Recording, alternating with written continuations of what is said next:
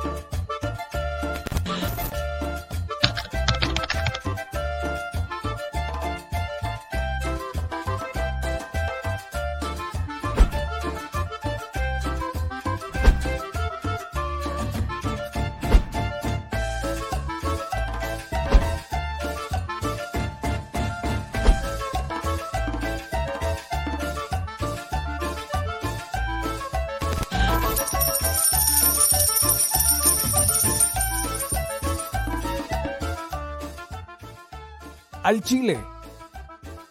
Recuerda que una forma de apoyar nuestro proyecto e impulsarnos a generar más y mejor contenido es a través de los superchats en nuestras transmisiones en vivo. Solo tienes que dirigirte al recuadro donde escribes mensajes, darle clic al símbolo de moneda, colocar los datos de tu tarjeta bancaria, el monto a donar y de forma inmediata se verá reflejado en un recuadro de color con el mensaje de tu preferencia. Otra manera, por si no nos alcanzas a ver en vivo, es ir a la descripción de nuestro video de YouTube, darle clic a la liga de PayPal y repetir el proceso como en los superchats. Ese recurso llegará directo a nuestra cuenta bancaria. En Facebook también puedes apoyarnos de forma mensual. En el inicio de nuestra página encontrarás el botón Quiero colaborar. Ahí podrás adquirir una membresía que nos impulsará a seguir combatiendo la infodemia desde esta plataforma. Y si eres de los que no confía en la tecnología, puedes hacer un depósito o transferencia a nuestro número de tarjeta Banamex, desde cualquier establecimiento, banco y hasta tu aplicación móvil. Anótalo. El número es 4766-8415-9203-0897. Recuerda, esto es completamente voluntario y es una forma de apoyar e involucrarte más con este proyecto independiente. Hazlo tuyo y comparte.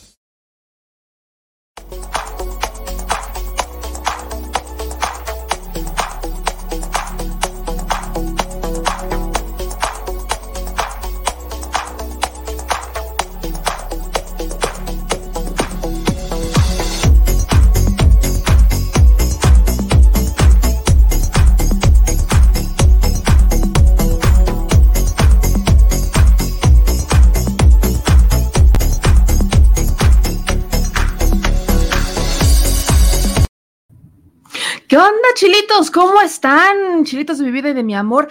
¿Ya extrañaban el micrófono?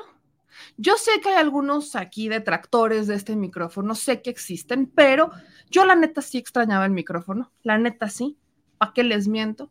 Ya extrañaba tener aquí a quién hablarle al oído para que se escuche perrón, como decimos las noticias al Chile. Así que bienvenidos sean al primer Chile del 2020, primer Chile del 2020, 3 de enero del 2020. Cuéntenme cómo se la estuvieron pasando en estos días, que muchos, sobre todo muchos paisanos, me encontré a muchos paisanos que están, este, que regresaran a su casa. Señor productor, ¿todo bien? ¿Usted está bien? ¿Está todo muy bien? Excelente, el señor productor aquí está este, llegando a nuestra cabina. Ahora le quiero decir chile cabina como de que no, claro que sí. Y me faltó prender las lucecitas de aquí atrás. Ahorita las prendemos, no se preocupen, pero es que veníamos corriendo porque, bueno, venimos llegando a la Ciudad de México, venimos llegando al caos y venimos llegando a estos cambios de hábitos. Interesante mencionarlos.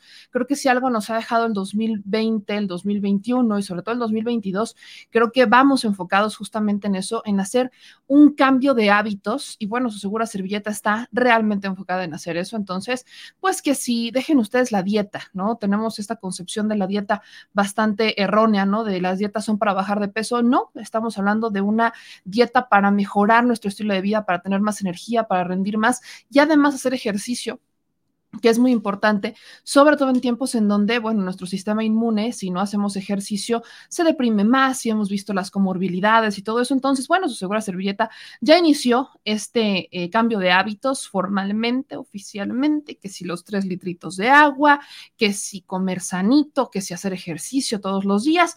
Así que venimos llegando, venimos corriendo porque hoy fue pues día de mañanera, día de desmañanada y día en donde todo se nos juntó, pero al menos sacamos los pendientes del día de hoy y todavía nos dio tiempo de hacer una juntitis con el señor productor. Pero bueno, eso es parte de lo que estamos haciendo aquí desde su Chile Cueva favorita, espero que sea la única, con su segura servilleta, o sea, sé yo. Así que tenemos muchas noticias de las que hablar. Particularmente vamos a analizar dos dos eh, acontecimientos que están ocurriendo muy interesantes. Eh, el tema de Lorenzo Córdoba, la gran víctima Ay, cómo me encantaría que pudiéramos sacar los efectos que pusimos en los chili premios en este momento. El redoble al menos, eh, al menos el redoble. Creo que el lagrimita del 2022 ya sé quién se lo va a ganar. Y el lagrimita del 2022, por su gran arte escénico, por su gran eh, ejemplo de arte dramático, estoy segura que se lo va a llevar Lorenzo Córdoba, el consejero presidente del Instituto Nacional Electoral. Nada más y nada menos porque al señor se le ocurrió la bendita idea de tirarse al piso. No, hombre. Ponerse tapete a llorar. No, hombre.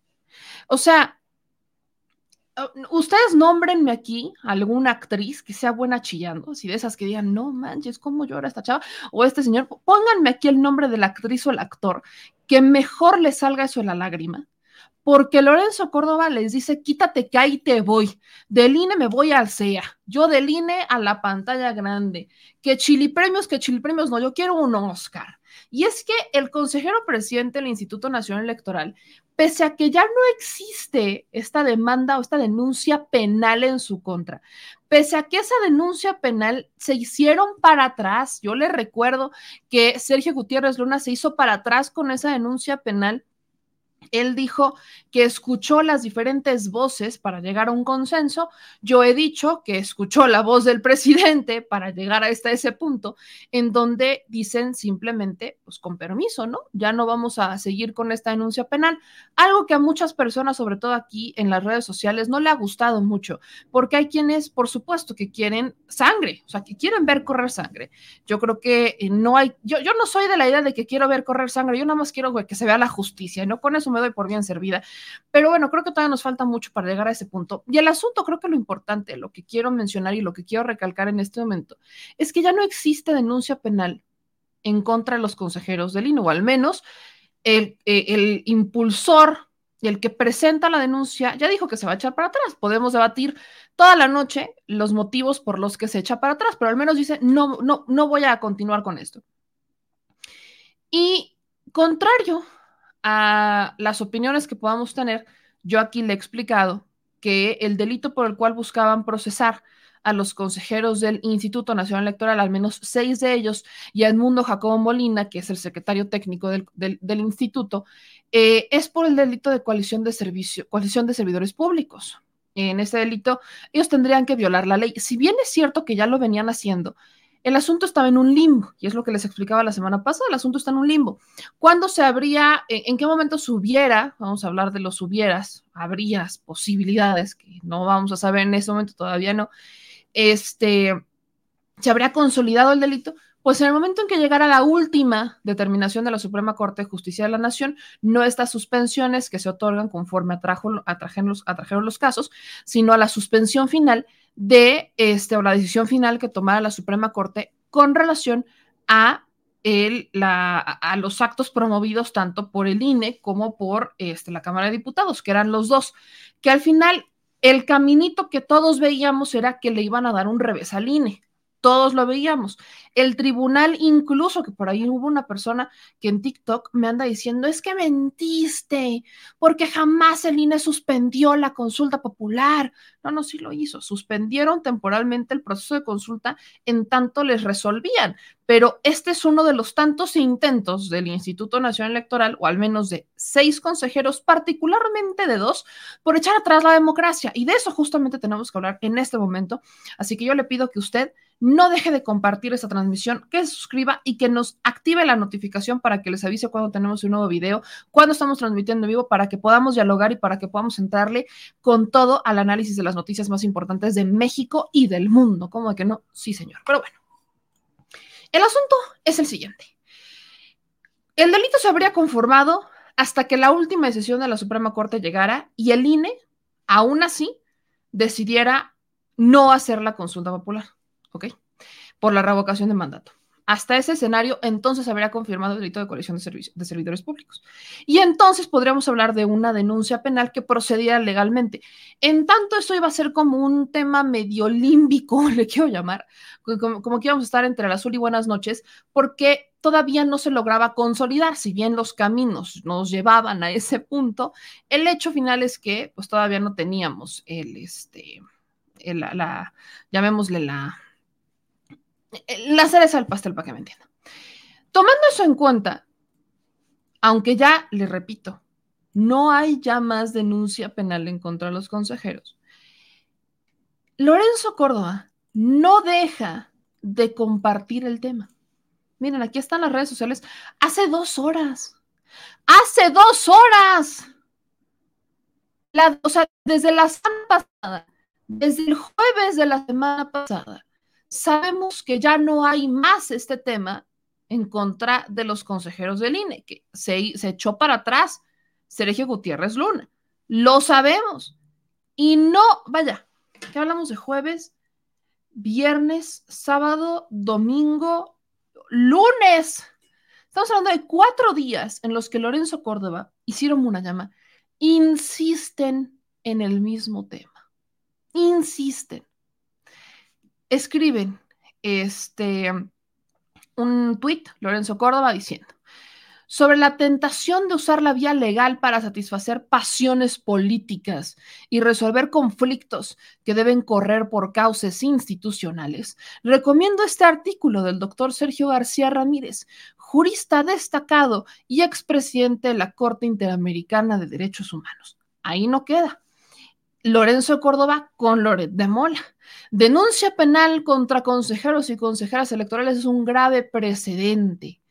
Luego, Lorenzo Córdoba hace cinco horas Agradezco el pronunciamiento de la Asociación de Organismos Electorales de América del Sur, Protocolo de Quito y de Cervel Chile, que es el Servicio Electoral de Chile, en defensa de las instituciones democráticas, en defensa del INE México, y aquí está el documento, ¿no? En defensa de la política y de las instituciones democráticas, con el Protocolo de Quito y luego hacen un posicionamiento de la Unión Interamericana de Organismos Electorales, que bien podemos también entrar en un debate de qué tan neoliberales han sido, ¿no? Pero bueno, eh, el INE, confiamos en que la Fiscalía pronto restablezca el orden constitucional y desestime por, por insustanciales estas denuncias. Lorenzo Córdoba, con Enrique Rodríguez para MBS Noticias.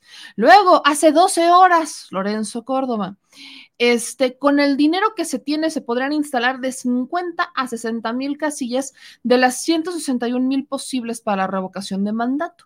En entrevista con Ciro Gómez Leiva, que de hecho aquí tendríamos que volver a aterrizar, sobre todo con lo que decía el senador César Gravioto, en donde, bueno, en la consulta popular, ¿no? Recordemos que en la consulta popular se instalaron 55 mil casillas, si no estoy mal. Alguien corríjame si me equivoco los datos, mi memoria a veces suele ser de teflón, pero estamos hablando de más de 1.500, 1.200 millones de pesos que tienen en este momento para instalar de 50 a 60 mil casillas.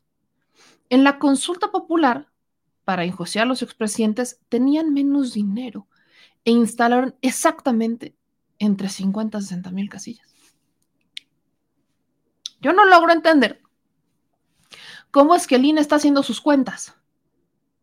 No termino de entender cómo es que el INE está haciendo sus cuentas, porque para muchos de nosotros suena lógico, suena muy lógico que les alcance para poner más de estas casillas. El INE, el dispone de 1.500 millones de pesos para instalar 156.807 casillas si presupuestara cada casilla para revocación de mandato en 9.565 pesos, 9.566 pesos. Pero en realidad lo que quiere el INE es cobrarle al país 24.234 pesos por cada casilla, o sea, quiere 3.800 millones de pesos por algo que perfectamente puede hacer con 1.500 millones de pesos. Lo puede hacer. O sea, puede instalar 156.807 casillas con el dinero que tiene ahorita.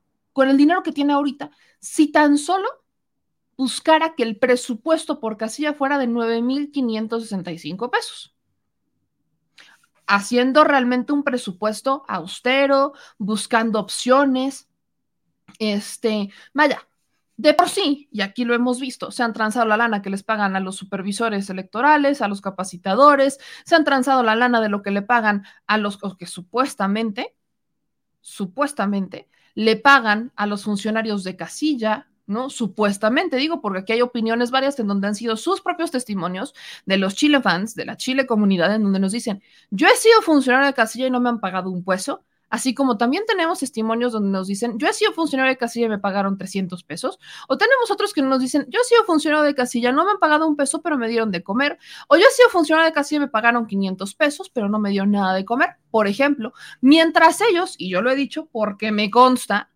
en los consejos locales distritales, en toda jornada electoral, el consejo y los partidos políticos se ponen de acuerdo para decidir qué van a pedir de comer para estar ahí todo el día. Y créanme, no piden tortas de la esquina. Habrá quizás algunos que sí, pero al menos en mi estado, los que a mí me ha tocado ver, han pedido taquizas y hasta buffet, con mesa de postres, de botanas y de dulces. Y créame, eso lo hacen en los consejos del INE. Por supuesto que tienen forma de recortar lana. Hay de dónde. Y les repito, sin siquiera tocar sus sueldos. O sea, que es el, objetivo al que queremos llegar, es ese, al que pues tengan que recortar sus sueldos de alguna manera. Pero vaya, ni, sin siquiera llegar al tema de los sueldos, hay muchas otras cosas donde se puede recortar presupuesto en el INE. Si es que justificaran el por qué una casilla por la revocación de mandato tendría que costar más de 9.565 pesos. Pero bueno, el asunto es que Lorenzo Córdoba ha insistido con esto todo el fin de semana. Hace 12 horas, este, en W Radio con Marketing y Risco, este, decía la revocación de mandato sigue adelante y en estos momentos se revisan las firmas que se entregaron para solicitar la consulta.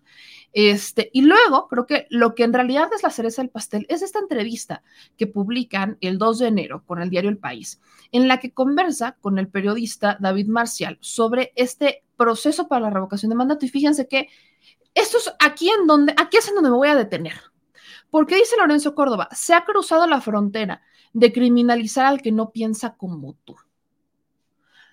Excuse me. ¿En qué? Espérenme tantito. Se ha cruzado la frontera de criminalizar al que no piensa como tú. Lo que está diciendo Lorenzo Córdoba tiene implicaciones bastante graves y le voy a explicar por qué. Póngame atención. Él no es el INE. Él es el consejero presidente de, pero no es la institución. Lo que piense Lorenzo Córdoba de la vida política y democrática, a mí me vale un cacahuate, mientras sea un árbitro parejo. A mí no me preocuparía si Lorenzo Córdoba es neoliberal y vota por el PRI-PAN-PRD, pero en los hechos, en su papel como consejero presidente del INE, decide ser parejo. eso no, no, sería tema. Porque cada, porque vaya, quitémonos las máscaras. Cada quien tiene su corazoncito. A algunos les lata de izquierda, a otros les lata de la derecha. Son vampiros o no tienen, por ejemplo, ¿no? cada quien tiene su corazoncito. No faltará el vampiro por ahí que no tenga corazón, pero al menos se sabe. O al menos hoy en México se intuye. Pero ese no es tema. Vivimos en un país democrático en donde todas las corrientes democráticas, todas las corrientes ideológicas, perdón, vaya, lo decía en la mañana, Podré no estar de acuerdo con lo que dices, pero defender hasta la muerte el derecho que tienes de decirlo. De eso se trata la democracia, de construir. El punto es que ellos solamente, solamente quieren que se escuche su voz y solamente quieren que lo que ellos dicen sea una verdad. Y eso es lo preocupante, porque estamos hablando de un árbitro, alguien que debería de ser parejo. O díganme, ¿ustedes cuándo han visto, hablando de fútbol, que son muchos futboleros por acá, no sabré mucho, pero ¿Cuándo ha visto algún árbitro, algún árbitro del deporte que usted quiera, que use algún árbitro, que en pleno partido sea también la porra de un equipo en particular? ¿Cuándo lo han visto? Lo vemos cuando en los hechos favorecen a uno por encima de otro con punta, a punta de injusticias. Y es cuando empezamos a presumir que le pagaron. Y eventualmente se comprueba.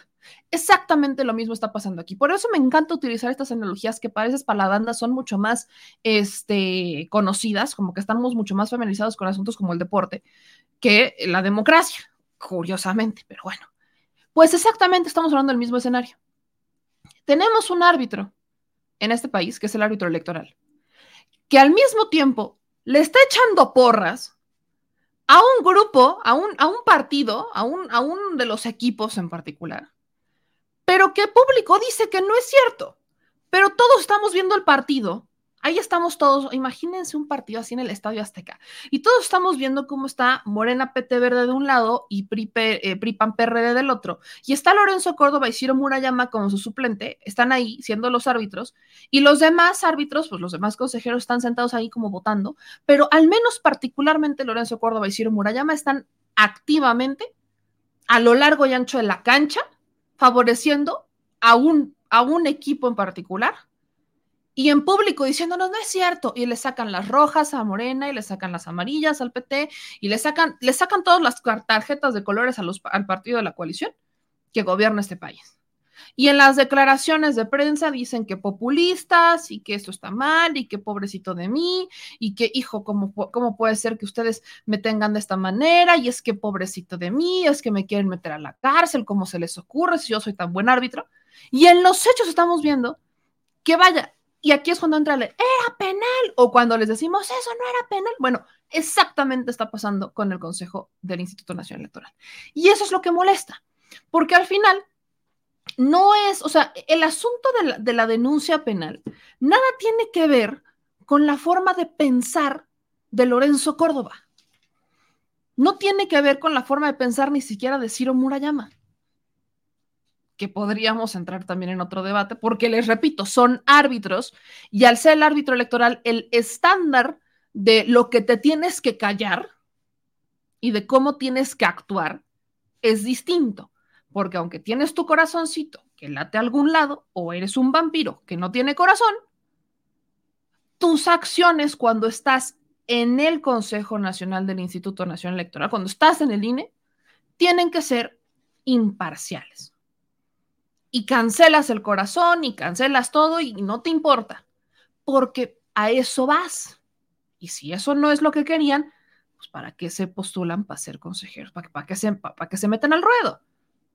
Bueno, el tema, para no hacerles tan largo el asunto, es que en todo este documento, en toda esta entrevista, Lorenzo Córdoba habla de una alerta de hostigamiento inédito del gobierno por el conflicto de la consulta para la revocación de mandato y celebra la entrada en escena de los tribunales. ¿Qué esperaba Lorenzo Córdoba? Y yo le quiero poner este escenario, y es un escenario que los consejeros no conocían. Imagínense el grado de desconocimiento de cómo está la democracia en tu país, que ellos de verdad se, ellos de verdad se compraban y todavía se compran que la gente confía en el INE. Neta, Dicen que el nivel de confianza está abajo de la Sedena y de la Secretaría de Marina. Ellos todavía se compran el que en las encuestadoras, las empresas que hacen estas encuestas telefónicas para medir cómo anda este, el INE y las aprobaciones y todo esto, pues siempre les dicen que la gente confía en ellos, pero no les dicen qué gente, no les dicen cuántas personas encuestaron ni ni de dónde son. Pero la realidad está tan nublada para ellos que el hecho de que la gente los cuestione, los critique, se les hace inédito. Se les hace algo impensable. Y eso está pasando también con muchos intelectuales orgánicos. Es un escenario muy interesante que eventualmente, eh, pues yo creo que a estas alturas, digo, vamos a tres años de gobierno. Si no, lo, si no lo lograron entender, si no lograron entender de qué se trata esto a tres años de una administración distinta, lo van a entender muy tarde. Cuando esta administración ya no esté, cuando entre una nueva y la gente lo siga criticando, en ese momento se darán cuenta que dicen, ah, caray, no era el presidente. Pero será muy tarde porque para ese entonces esperamos un nuevo INE, o eso supongo. El tema medular de todo esto es que justamente esta estas alertas en donde dicen alerta de hostigamiento inédito del gobierno por el conflicto, es lo mismo que están mencionando los que eh, de alguna manera han vivido pensando que lo que publican, lo que opinan, lo, lo que dicen en los medios de comunicación es una verdad absoluta. Miren, le, le comparto justamente esto. Dice Lorenzo Córdoba que el choque del gobierno con el INE ha sido el tema político de las navidades. ¿No? Y luego dicen, pregunta, eh, esperaban los dos fallos y dice, ¿no? Hablando de los dos fallos judiciales en contra de la decisión de posponer la consulta, que en realidad les dan, les corrigen la plana, y dice Lorenzo Córdoba, nosotros celebramos que se haya judicializado nuestro acuerdo. Han de ser los tribunales los que digan sí, en su caso, vamos a tener que hacer la consulta sin cumplir lo que diga, con lo que diga la ley, es decir, esto es un ejercicio de blindaje jurídico, pero ojo, la Suprema Corte no ha resuelto el fondo y el tribunal nos está diciendo que sigamos adelante, pero sin comprometernos a nuestras atribuciones constitucionales. Si después de los esfuerzos que estamos haciendo, el INE cuenta de momento con 1.500 millones de pesos, menos de la mitad de las estimaciones de acuerdo a la ley, seguimos teniendo faltante. Nos autoriza ir a la Secretaría de Hacienda para pedir una ampliación presupuestal y ahora Hacienda tendrá que justificar su decisión. El dilema es si la consulta se hará con las casillas y de acuerdo a los extremos que dice la ley o no. Aquí Lorenzo Córdoba está advirtiendo, y lo dice, al menos en esta entrevista, han de ser los tribunales los que digan sí. En su caso, vamos a tener que hacer la consulta sin cumplir con lo que diga la ley. O sea, ¿cómo? Le dijo, y le dijo el Tribunal Electoral, y le dijo la Suprema Corte, prácticamente los dos le dicen al INE, no hay manera en que no puedas hacer la revocación de mandato. Es particularmente el Tribunal Electoral el que le dice al INE, la insuficiencia presupuestal no es pretexto para no hacer la consulta por revocación de mandato, porque está en la ley. En la ley dice que el INE tendrá que hacer los ajustes presupuestales que sean necesarios con tal de que se lleve a cabo la consulta popular. Es decir, que si el INE decide no cumplir con lo que diga la ley, porque la ley también dice que tienen que poner el mismo número de casillas que la elección federal pasada, así que si el INE decide poner 60 mil casillas para revocación de mandato, va a estar violando la ley. Y la va a estar violando en dos sentidos, porque tiene que hacer que le alcance. O sea, ¿de dónde va a sacar el dinero y cómo le va a hacer? No lo sabemos. Esa es chamba del INE. Aquí hemos propuesto muchas cosas con las que el INE puede hacerlo más barato. Puede quitarse ese orgullo y llegar con el gobierno federal y con los gobiernos estatales a, decirles, oigan, eh, nos dan permiso o nos dan sus espacios en radio y televisión o oigan, ¿saben qué? Vamos a necesitar que la Guardia Nacional sea el que se encargue de los traslados de los paquetes electorales. Eso lo puede hacer el INE, lo ha hecho. Hay elecciones, yo he visto, y no me la van a contar, que es lo que también le decíamos al consejero José Roberto Ruiz Aldaña, son las Fuerzas Armadas quienes están custodiando los paquetes electorales. Son las Fuerzas Armadas quienes están en las bodegas electorales del INE supervisando y custodiando los paquetes electorales. Esto no es nuevo, pero aquí están haciendo de tripas corazón y se están poniendo en un berrinche que no va a ningún lado. O sea, eh, eh, y el argumento, se me hace bastante irónico de los consejeros, y no los decía aquí el consejero José Roberto Ruiz Aldaña, es que no pueden hacer, que otras instituciones, o otras autoridades no pueden hacer lo que le compete al INE. Ah, caray. Y entonces, ¿cómo justificamos el tema de las Fuerzas Armadas? Porque esto no es nuevo. Las Fuerzas Armadas han estado en las bodegas electorales del INE de desde hace muchísimos años y sobre todo en estados en donde la cosa anda caliente para supervisar que no se los roben. ¿Por qué? Porque las policías son insuficientes. Eso se sabe. Lo pueden usar. Se me hace muy irónico que estamos con este discurso y que vaya, se me hace muy chistoso escuchar y leer que prácticamente están diciendo, vamos a violar la ley porque no tengo lana. Aunque en las resoluciones y en la ley dice que no es pretexto la insuficiencia presupuestal y que tienen que buscar cómo cumplir con la ley prácticamente. O sea, se están cerrando. Y esta cerrazón del INE solamente tiene una razón. No quieren la consulta por revocación de mandato. ¿Por qué? Porque están obedeciendo otros intereses. Y le voy a decir cómo se lo compruebo. En este espacio hemos hablado de documentos, de obras, de eh, conferencias que han dado el consejero presidente del INE, sobre todo Ciro Murayama, en donde hablan sobre los peligros del populismo. ¿Cuántos los hemos visto? Los han promocionado en sus redes sociales. Incluso publicaron un libro que pagaron con dinero del INE, dinero que hoy yo les, y se lo decía también al consejero José Roberto Ruiz Aldaña, que pues, ese dinero para qué. Publicaban documentos y publican libros sobre el populismo en América Latina. ¿Cuándo ustedes han visto un libro que diga los peligros del neoliberalismo en América Latina. ¿Cuándo han visto a un Lorenzo Córdoba participar en un foro para hablar sobre los peligros del neoliberalismo en América Latina? ¿Cuándo lo han visto? Bueno, no lo han visto ni lo van a ver, ni hoy, ni mañana, ni nunca. Y lo peor es que se dice de izquierda si se dice de izquierda y no ha hecho y no, ah, no dice nada acerca del neoliberalismo, eso es una super red flag, por cierto, una banderota roja, pero hijo, santa bandera roja. Es imposible que una persona que hoy se dice de izquierda solamente se dedique a gastar el dinero de los mexicanos, porque aparte pagan esos libros y esos documentos con dinero del INE, que al final son de nuestros impuestos, diciendo y hablando en contra del populismo. Y eso lo hacen desde que Andrés Manuel López Obrador se convirtió en una amenaza para el neoliberalismo en América Latina. Porque ya no es ni siquiera para México, veámoslo América Latina. Es el tema. ¿Cuándo los han visto hablar sobre los peligros del neoliberalismo en las sociedades de América Latina? ¿Cuándo los han visto? Bueno, no los van a ver nunca porque eso es justamente lo que defienden estos dos consejeros, particularmente estos dos. Los demás consejeros normal, o sea, vaya, aunque en esta votación muchos han seguido la ideología de Lorenzo Córdoba y de Ciro Murayama, hay otras en las que, vaya, podemos debatir sus argumentos. Pero son particularmente Lorenzo Córdoba y Ciro Murayama los dos consejeros que han sido más mediáticos y que han, han estado promoviendo. Le pagaban a Krause por hacer documentales sobre el populismo en América Latina, el peligro del populismo en América Latina.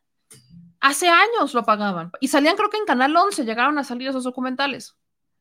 Imagínense nada más. Y ahora se las dan de golpes en el pecho porque, pobrecitos, es que el Estado se está yendo en su contra. Deberían, y esto es un tema, porque son funcionarios públicos y, y son, o sea, tienen una responsabilidad que ser árbitro, ser árbitro. Les repito, su corazoncito cada quien lo tiene y si son vampiros, pues no hay tema, pero cuando eres árbitro, te callas.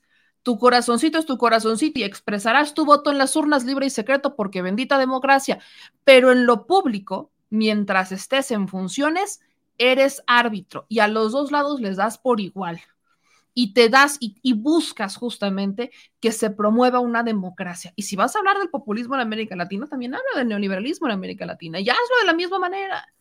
Pero no, aquí estamos viendo a un eh, Lorenzo Córdoba victimizándose y cayendo lamentablemente en el error de pensar que se le está cuestionando por su manera de pensar, que no es así. Él es un funcionario público y se le está cuestionando y se le denunció penalmente y se le retiró la denuncia también por la forma en la que decidió como consejero, como árbitro, por la forma en la que nosotros como ciudadanos, como espectadores de todo esto, estamos viendo que se vendió. Aquí es la donde aplica la de árbitro vendido. Es en este momento en donde quizás no tengamos pruebas de cuánto dinero le dieron o no, pero en los hechos estamos viendo a un árbitro vendido a uno de los dos lados, a uno de estos dos lados del juego, y que cuando llega a decidir en pro del otro lado lo hace por estrategia para lavarse las manos y que sea alguien más el que le diga qué hacer para quedar bien con sus patrones, para que diga, es que yo pues tuve que hacerlo de esta manera, yo lo intenté, pero pues ahora sí que, ¿qué te digo? Ese es el tema. Y eso es lo que estamos cuestionando particularmente desde este Consejo este, Nacional Electoral, desde este INE, lamentablemente creo que esto va a largo. Entonces, eh, ¿qué es lo que esperamos para este 2022 por parte del INE? Pues más victimización.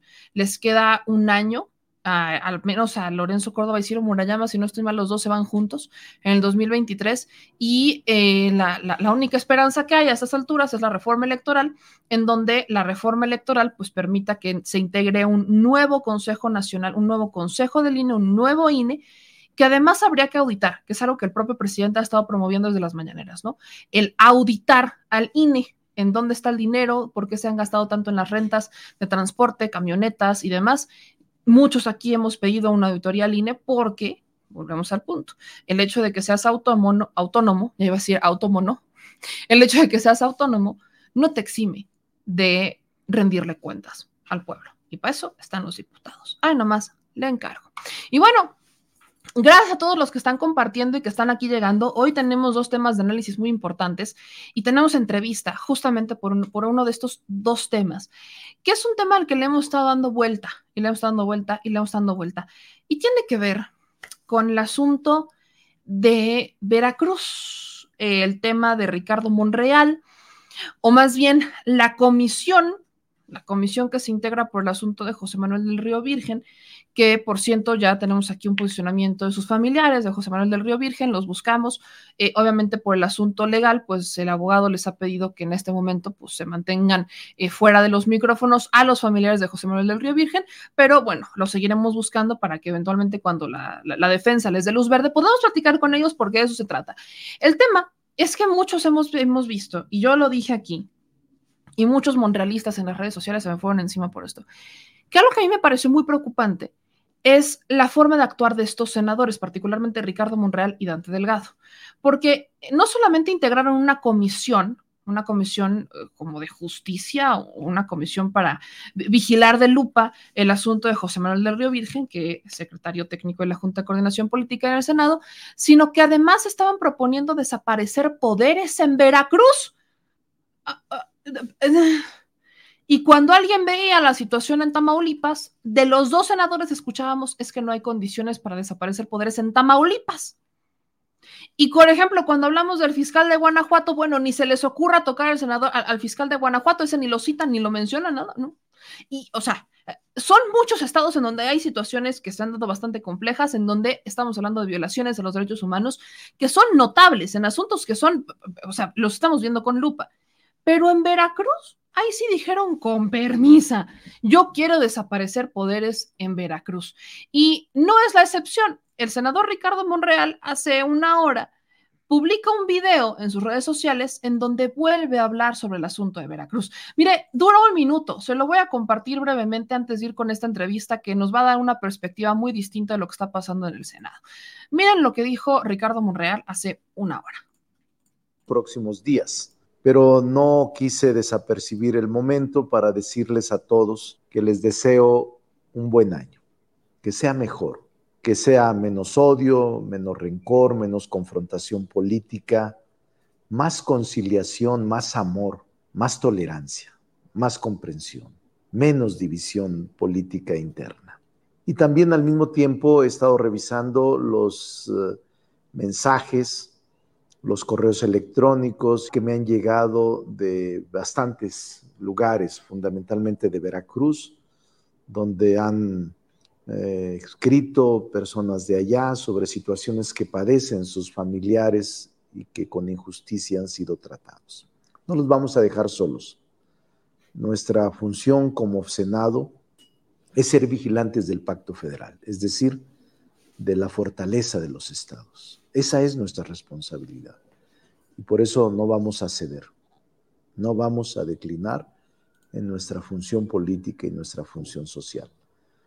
No los vamos a dejar solos, porque nuestro movimiento es para eso, para cubrir a los desvalidos, a los desprotegidos, a los humillados. Nuestro movimiento es fortalecer la educación, la salud, el medio ambiente, el combate a la corrupción, pero también a los inocentes, a los perseguidos políticos, a todos aquellos que están privados de su libertad sin haber cometido delitos. Esa es nuestra tarea y lo vamos a hacer con prudencia, con responsabilidad, con inteligencia. Feliz año a todos. ¿Qué hubo? Ah, otra vez Ricardo Monreal como que como que muy quitado de la pena, como muy de, ay, y de casualidad se me pasó por enfrente Veracruz, ¿no? O sea, yo aquí dando mi, mensaje de Año Nuevo y aquí como que me llegaron muchos mensajes de Veracruz. Qué cosa tan casual. Soy senador por Zacatecas, ¿no? Pero me llegaron una cantidad de temas de Veracruz. No, hombre, qué casualidades de la vida, ¿verdad? Bueno, pues lo que no es casualidad de la vida es que el monrealismo, o al menos este bloque de, de Ricardo Monreal, no es único en el Senado existe una oposición a ciertas decisiones y a ciertos posicionamientos del senador. Y uno de estos es justamente un grupo de senadores que le está dando la espalda a la Comisión de Monreal en contra de Veracruz. Así que una de las senadoras, que no es la primera vez también que ha tenido una diferencia de opinión con el senador Ricardo Monreal, pese a pertenecer a la misma bancada, es la senadora Antares Vázquez, a la que le doy muchas gracias por la espera y le agradezco mucho que se pudiera conectar con nosotros. Y aprovecho para desearle un muy feliz inicio de año. Senadora, ¿cómo está? Buenas noches. Muy bien, Meme, buenas noches y feliz año para ti y para todos los de la Chile Banda. Eso es todo, senadora. Qué gusto tenerla por aquí. Y bueno, pues iniciamos el año con usted, iniciamos el año, la primera entrevista es con usted, senadora. Y, y, quiero empezar preguntándole sobre esta situación, que es bastante delicada. Hablamos del secretario técnico de la Junta de Coordinación Política detenido presuntamente vinculado al homicidio de un candidato eh, en Veracruz. ¿Y cómo ha reaccionado el Senado? ¿Cuál es su opinión? O sea, primero como legisladora de Morena, ¿cuál es su opinión sobre todo este tema? Mira, Meme, a nosotros, a todas y a todos nos sorprendió la noticia el 23 de diciembre de la detención de José Manuel del Río Virgen. Si bien, eh, pues es un trabajador del Senado, es parte de la Junta de Coordinación Política y tenemos cierta relación con él, entonces, pues sí, te llama la atención que alguien a quien tú conoces de pronto sea detenido y sobre todo por una acusación tan grave como un homicidio. Y no te puedo decir que me dé gusto para nada, es decir, yo le tengo aprecio a José Manuel del Río Virgen, es alguien con quienes hemos eh, convivido, hemos estado pues ya eh, tres años y meses y llama mucho la atención. Pero llama más mi atención la reacción que se dio en torno a este tema. Yo no tengo absolutamente ningún elemento de juicio porque desconozco el caso, salvo por lo que he escuchado en los medios. Este, yo no sé cuál haya sido la presunta participación de José Manuel. Si es culpable o es inocente, no lo sé.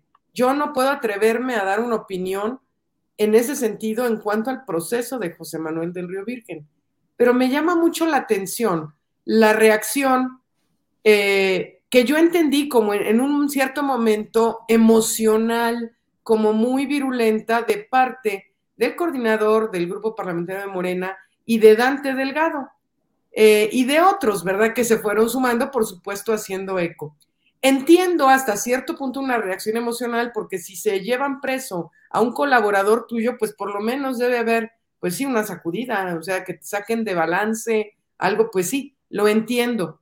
Pero de eso a después irse en contra del Estado de Veracruz y además empezar una campaña desde el interior del grupo parlamentario y por supuesto potenciada en, a través de Movimiento Ciudadano en particular. José Manuel del Río Virgen es militante de Movimiento Ciudadano, no de Morena. Eh, llama la atención eh, como que empezaron a hacer réplicas algunos senadores y hablar de que se violentó el debido proceso, de que no se estaba respetando la presunción de inocencia y así como que a mí me brinca, digo, bueno, para decir que no se está respetando la presunción de inocencia, teóricamente debes conocer el expediente y cómo está la situación y todo. Yo me preguntaba, bueno, ¿qué pasó? ¿Lo detuvieron sin una orden de aprehensión o algo? No, ya conforme empieza a fluir la información, te das cuenta de que no. Y además empezar a hablar de persecuciones políticas, de venganzas políticas, como que uno dice, a ver, aquí hay algo que no me llama, que, que no está bien, no, no está, no está, esto hay algo por allí. Llama también la atención que Dante Delgado reaccione de esa manera tan virulenta cuando el asesinado fue un candidato de su partido. Entonces, a ver, le matan un candidato, que eso en todos los casos es lamentable. Desgraciadamente, cuando asesinan un candidato, nadie puede estar de acuerdo con eso. O sea, no son formas de ninguna manera de deshacerse de un adversario político. Entonces llama mucho la atención, muchas reacciones, ¿no? Y empiezan a querer vincular este caso con otro caso de unos jóvenes que fueron detenidos hace unas semanas por este, un delito que el eh, eh, el Congreso de Veracruz eh, ya había dictaminado, o sea, ya lo habían legislado, es ley en Veracruz y es algo así como agresiones a la autoridad o una cosa así, que están ahora queriendo controvertir desde el Senado cuando, bueno, es una cuestión que está en la Constitución, es decir, estos jóvenes, hasta donde entiendo, así se dio el tema. Y se echa a andar toda una maquinaria en este sentido. Y además se saca algunos senadores y senadoras del grupo parlamentario de Morena, no todos, sacan un comunicado a título de todas y de todos. E, eso es justamente lo que le iba a preguntar, porque vaya, vimos este comunicado en donde decían los senadores de Morena este, reprueban eh, la detención de José Manuel del Río Virgen y, y rechazan esto, es una persecución política, o sea, es un posicionamiento que es lo que ha estado diciendo Ricardo Monreal y Dante Delgado desde el momento cero en el que detienen a José Manuel del Río Virgen. Y vi que algunos, algunos senadores dijeron, es que no somos todos. O sea, no, no, todos, no todos firmaron, solamente son algunos. Estos algunos que, que firman, y yo se lo pregunto así, eh, son casualmente los que siempre se mueven y, opinan de una forma muy similar a Ricardo Monreal.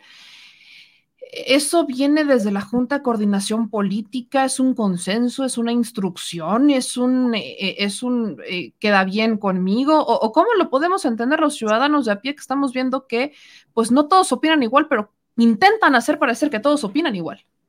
Mira, yo creo que se movieron una serie de emociones. Eh, respecto a que, cómo se manejó el tema al interior, estamos en un receso legislativo, es decir, no estábamos en la Cámara, estaba ya previo a Navidad, ¿no? Entonces se empieza a manejar en chats y en eso de cómo a José Manuel, y entonces se trabaja el lado emocional y pues sí, te digo, a, a cualquiera nos da, oye, qué mala onda, y en plena Navidad, y pues qué mala onda. Y como que se utiliza eso para hacer que algunos senadores y senadoras repliquen ese comunicado, que no iba con firmas, no iba con nombres, decía las senadoras y senadores de Morena. Pero no nos pidieron el parecer. Yo no di mi, mi anuencia de que se dijera que fuera a nombre del grupo parlamentario. ¿A usted en algún momento le preguntaron y le dijeron, oiga, senadora, este, estamos promoviendo este documento para ponerlo mediáticamente, la posición por el tema? O sea, ¿en algún momento le avisaron a usted algo? Sí, dijeron que iban a sacar un comunicado, pero no nos lo pasaron. Se fueron directo a la publicación. Normalmente cuando nosotros sacamos un comunicado de grupo parlamentario es algo que consensamos y en principio lo firman. A mí me ha tocado sacar comunicados de diferentes temas que no están firmados por todos los senadores y senadoras, sino yo lo pongo a consideración de todas y de todos y el que quiera suscribirlo, pues es bienvenido a suscribirlo y el que no, pues no, a menos que haya un consenso del grupo parlamentario y digamos todo, sale como grupo parlamentario. En este caso no fue así. En este caso salió sin que hubiera el consenso del grupo parlamentario para sacarlo a, a nombre de todas y de todos. Y tampoco se hizo, como lo puedes ver en las redes, con quienes lo publicaron, con los nombres exclusivamente de las personas que habían decidido suscribirlo. Entonces, eh, en ese momento yo me desmarqué al interior del grupo y les dije, a ver, yo no estoy de acuerdo. Eh, vi el comunicado a través de Pedro Miguel, que es conocido por muchas y muchos, le cuestionó a, Mónica Fernández Balboa, todas y todos los senadores, yo dije, a ver qué está pasando. Y entonces cuando vi el comunicado que Mónica subía y que Pedro Miguel le cuestionaba, le contesté yo a Pedro Miguel, ni todas ni todos. Y yo no tengo ningún elemento para acusar ni persecución política, ni venganza, ni nada de eso. Y mi respaldo a Cuitlagua García, porque sé que es un hombre recto y que sería incapaz de hacer alguna trastada de ese tipo. Y después yo otro tuit más tarde respecto a eso. O sea, sí, la presunción de inocencia y la justicia deben imperar, pero yo, yo respaldo a Cuitláhuac y respaldo lo que dijo el presidente López Obrador cuando se manifestó al día siguiente al respecto. Pero ahora, pues bueno, viene a colación porque a mi compañera Gloria Sánchez y a mi compañero Pérez Astorga, que son las, la senadora y el senador de Veracruz, los cuestionaron y ellos, además, desde el principio también se desmarcaron. Ellos desde el primer momento también dijeron, no, en Veracruz no hay eh, para nada condiciones para desaparición de poderes, o sea, hay gobernabilidad, los dos salieron en ese sentido. Y eh, hoy sale a la luz este artículo de una entrevista a mi compañera Gloria Sánchez, que es la senadora de Veracruz, que ella es una extraordinaria mujer de convicciones y eh, ella dice cosas que son absolutamente ciertas, porque hicieron una comisión de investigación, la Jucopo hizo una, una comisión de investigación que preside Dante Delgado, y hay un integrante de cada grupo parlamentario y Dante Delgado salió a decir que ya tenían a quién sabe cuántos jueces que acusaban al gobernador de quién sabe cuántas cosas y andaban, ahora ya son la policía ellos, ¿no? Y entonces a partir de eso iban a buscar la desaparición de poderes en Veracruz. Entonces, eh, Gloria dice, a ver, algo que es absolutamente cierto, la Junta de Coordinación Política no tiene facultad alguna para hacer una comisión. Eh, quien tiene la facultad para armar comisiones de lo que sea, comisiones especiales de investigación, de lo que sea, es el Pleno del Senado. Y el Pleno no se ha reunido, ni se ha discutido en el Pleno, sino ahora sí que en un petit comité de la Junta de Coordinación Política deciden armar esta comisión sin considerarnos al resto de las senadoras y senadores. Y yo quiero decirle a toda la Chile Banda que las senadoras y senadores somos iguales, somos pares, es decir, no hay senadores más arriba o más abajo, ¿eh? Entonces mi voto cuenta lo mismo que cualquier otro voto de otro senador o senadora. Y no ha sido considerado mi voto en este sentido. Entonces, eh, además, ni siquiera se guardan formas como que Morena tenga la representatividad que tiene cuando se arman estas comisiones, pues se tiene que hacer conforme al tamaño de los grupos parlamentarios y tampoco está sucediendo. Entonces, hay una serie de irregularidades y para mí es muy importante eh, desmarcarme. O sea, yo sí quiero marcar, poner mi línea bien clara, como dice el presidente de México, es tiempo de definiciones y yo estoy muy clara de hacia dónde voy y de qué lado estoy. Yo de ninguna manera veo condiciones en Veracruz como las que sí veo en Guanajuato, por ejemplo. Yo vivo acá, o como las de Tamaulipas, que son de todos conocidos, ¿no? Entonces, de ninguna manera voy a dar mi aval, al menos en lo que esté de mi parte, para un atropello como este. Exactamente ese es el tema, senadora, porque a muchos nos, nos brincó un poco que hablemos de desaparecer poderes en Veracruz y que en situaciones como por ejemplo Tamaulipas, donde tenemos a un gobernador al que le quitan el fuero en la Cámara de Diputados, los diputados le quitan el fuero, lo blinda el Congreso del Estado, que era de mayoría panista, y, este, y existe toda esta maquinaria para que no le puedan quitar el fuero a un gobernador que no solamente está señalado por temas fiscales, sino que ha sido señalado por la Fiscalía como este, este, eh, parte de una célula criminal, ahí digan es que no existen condiciones para desaparecer poderes en Tamaulipas. Y que en el caso, por ejemplo, de Guanajuato, que aquí usted ha venido muchas veces, que incluso hicieron un, un paro simbólico en la Fiscalía de Guanajuato por las violaciones a los procesos, por las intervenciones completamente arbitrarias del fiscal, no hagan absolutamente nada. Entonces, no nos hace sentido mucho lo que pasa en Veracruz, pero, senadora, si bien nos está diciendo que no son todos, pues entonces, ¿qué está pasando en el Senado? Particularmente, ¿qué pasa con esto? Ya llevémoslo en tema de Morena, porque estamos viendo a un senador de Morena y a senadores de la coalición yéndose contra un gobernador también de Morena, que obviamente no es garantía de que sean buenos. Hemos visto ciertos personajes y creo que ahí tenemos en el Senado una que llegó por Morena y traicionó al, partido, pero, o sea, esto tiene que ver, eh, la, gente hoy cuestiona si hay alguna ruptura en el partido, si es un tema de traición o, qué es lo que está pasando. Eh, dentro particularmente del Senado con esta situación son dos, es un senador de Morena contra un gobernador de Morena, senadores de Morena contra un gobernador de Morena. ¿Le, hace sentido? Mira, ¿qué está pasando? Pues no está pasando nada, porque hasta hoy se retornó a actividades y va a comenzar apenas las reuniones de la comisión permanente. Entonces, todo lo que ha sucedido es a título personal. Son algunos senadores que actúan de mutuo propio y utilizan el Senado para decir, o sea, yo Antares Vázquez a la Torre, no puedo decir para todo, el Senado dice o el Senado hace, cuando yo no soy el Senado, o sea, yo soy parte del Senado, que es un cuerpo colegiado, como la Cámara de Diputados. Entonces, yo, ni yo ni nadie puede hablar a nombre del Senado de la República con eh, acciones que no se han discutido siquiera al interior. Y no, no ha habido esa discusión, no nos hemos reunido. Este asunto sucedió el 23 de diciembre. Nosotros terminamos el periodo parlamentario el día 15.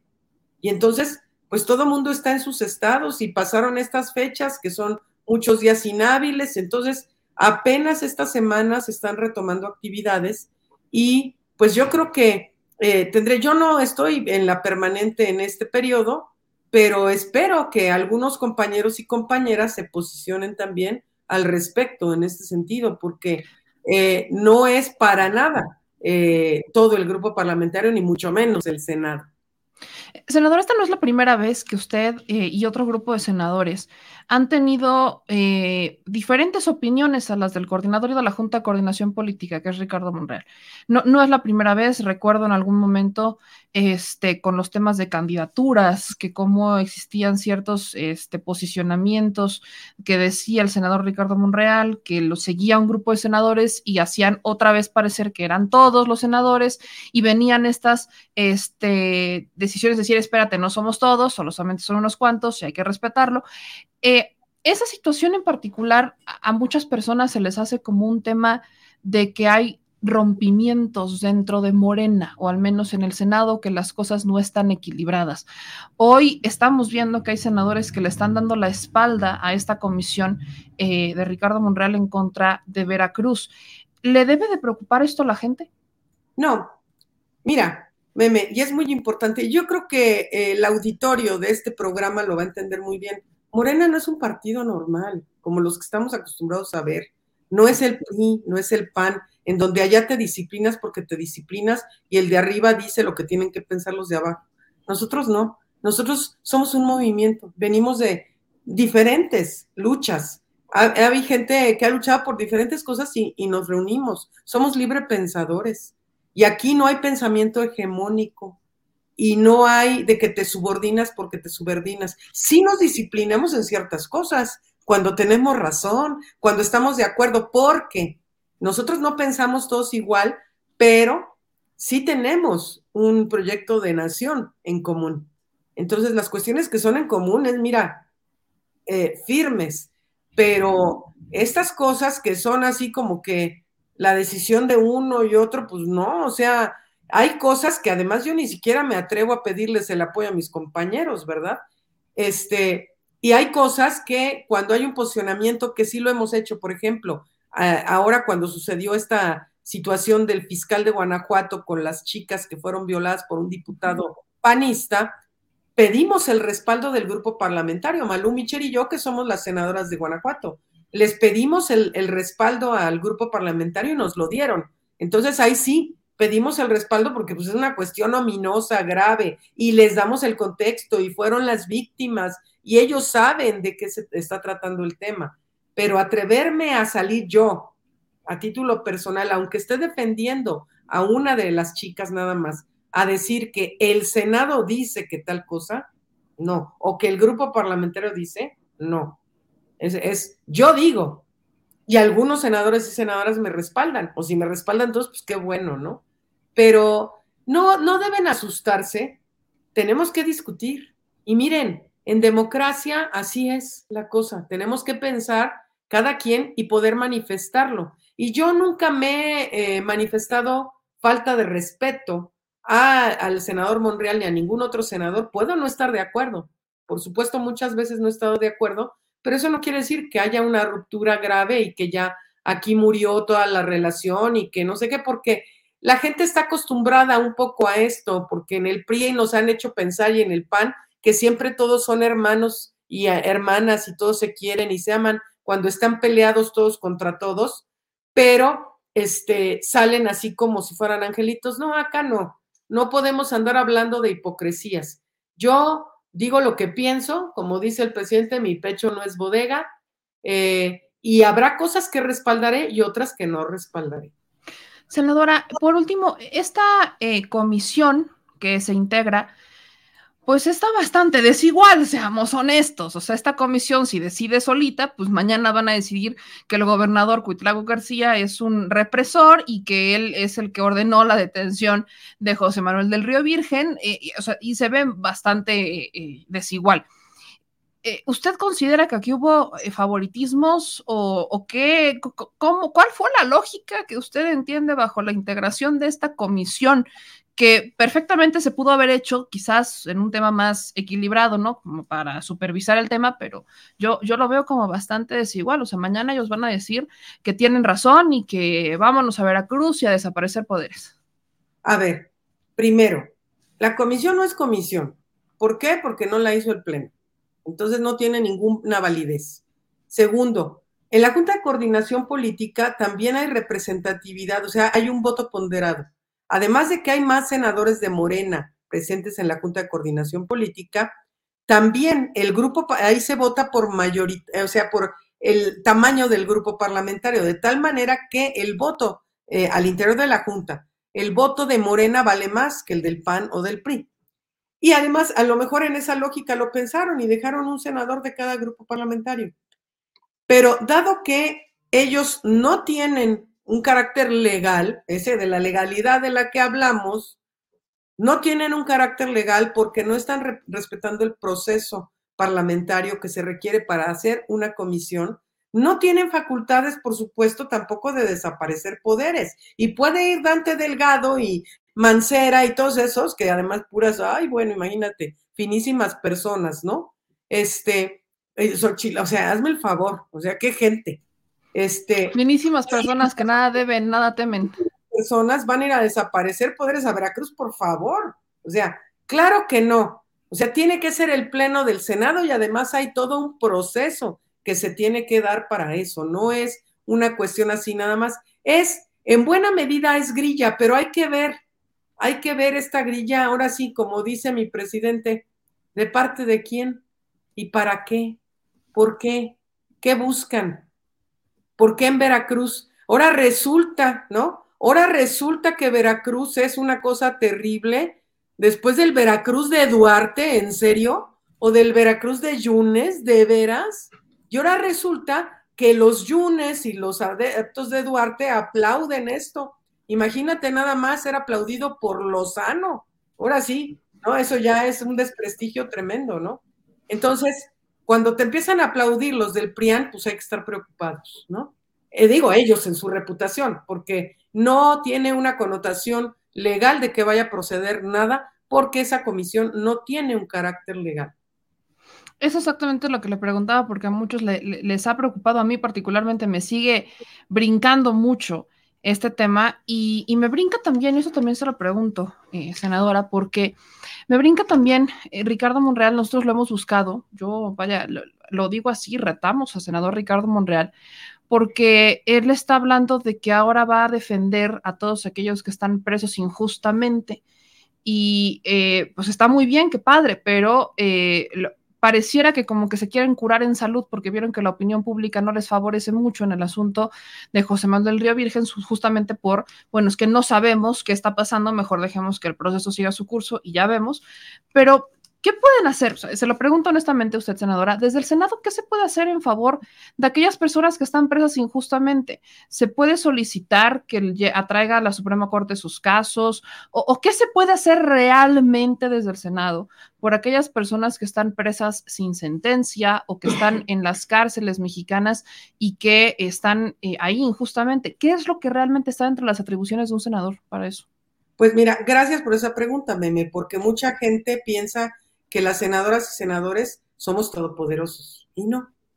Nosotros tenemos la facultad de legislar, por supuesto, hacer iniciativas, dictaminarlas, votarlas, es decir, hacer leyes, parte porque le toca a la Cámara de Diputados la otra parte, y hacer lo que se llama control político, es decir, pues darnos hasta con la cubeta como han visto en la tribuna y discutimos porque somos como tú ves, por ejemplo, los poderes ejecutivos, pues tienen que estar en su tarea. Pero nosotros somos representantes del pueblo y además somos de grupos parlamentarios de nuestros partidos, todos, cada uno de nosotros. Entonces, ahí sí nos damos hasta con la cubeta en este control político.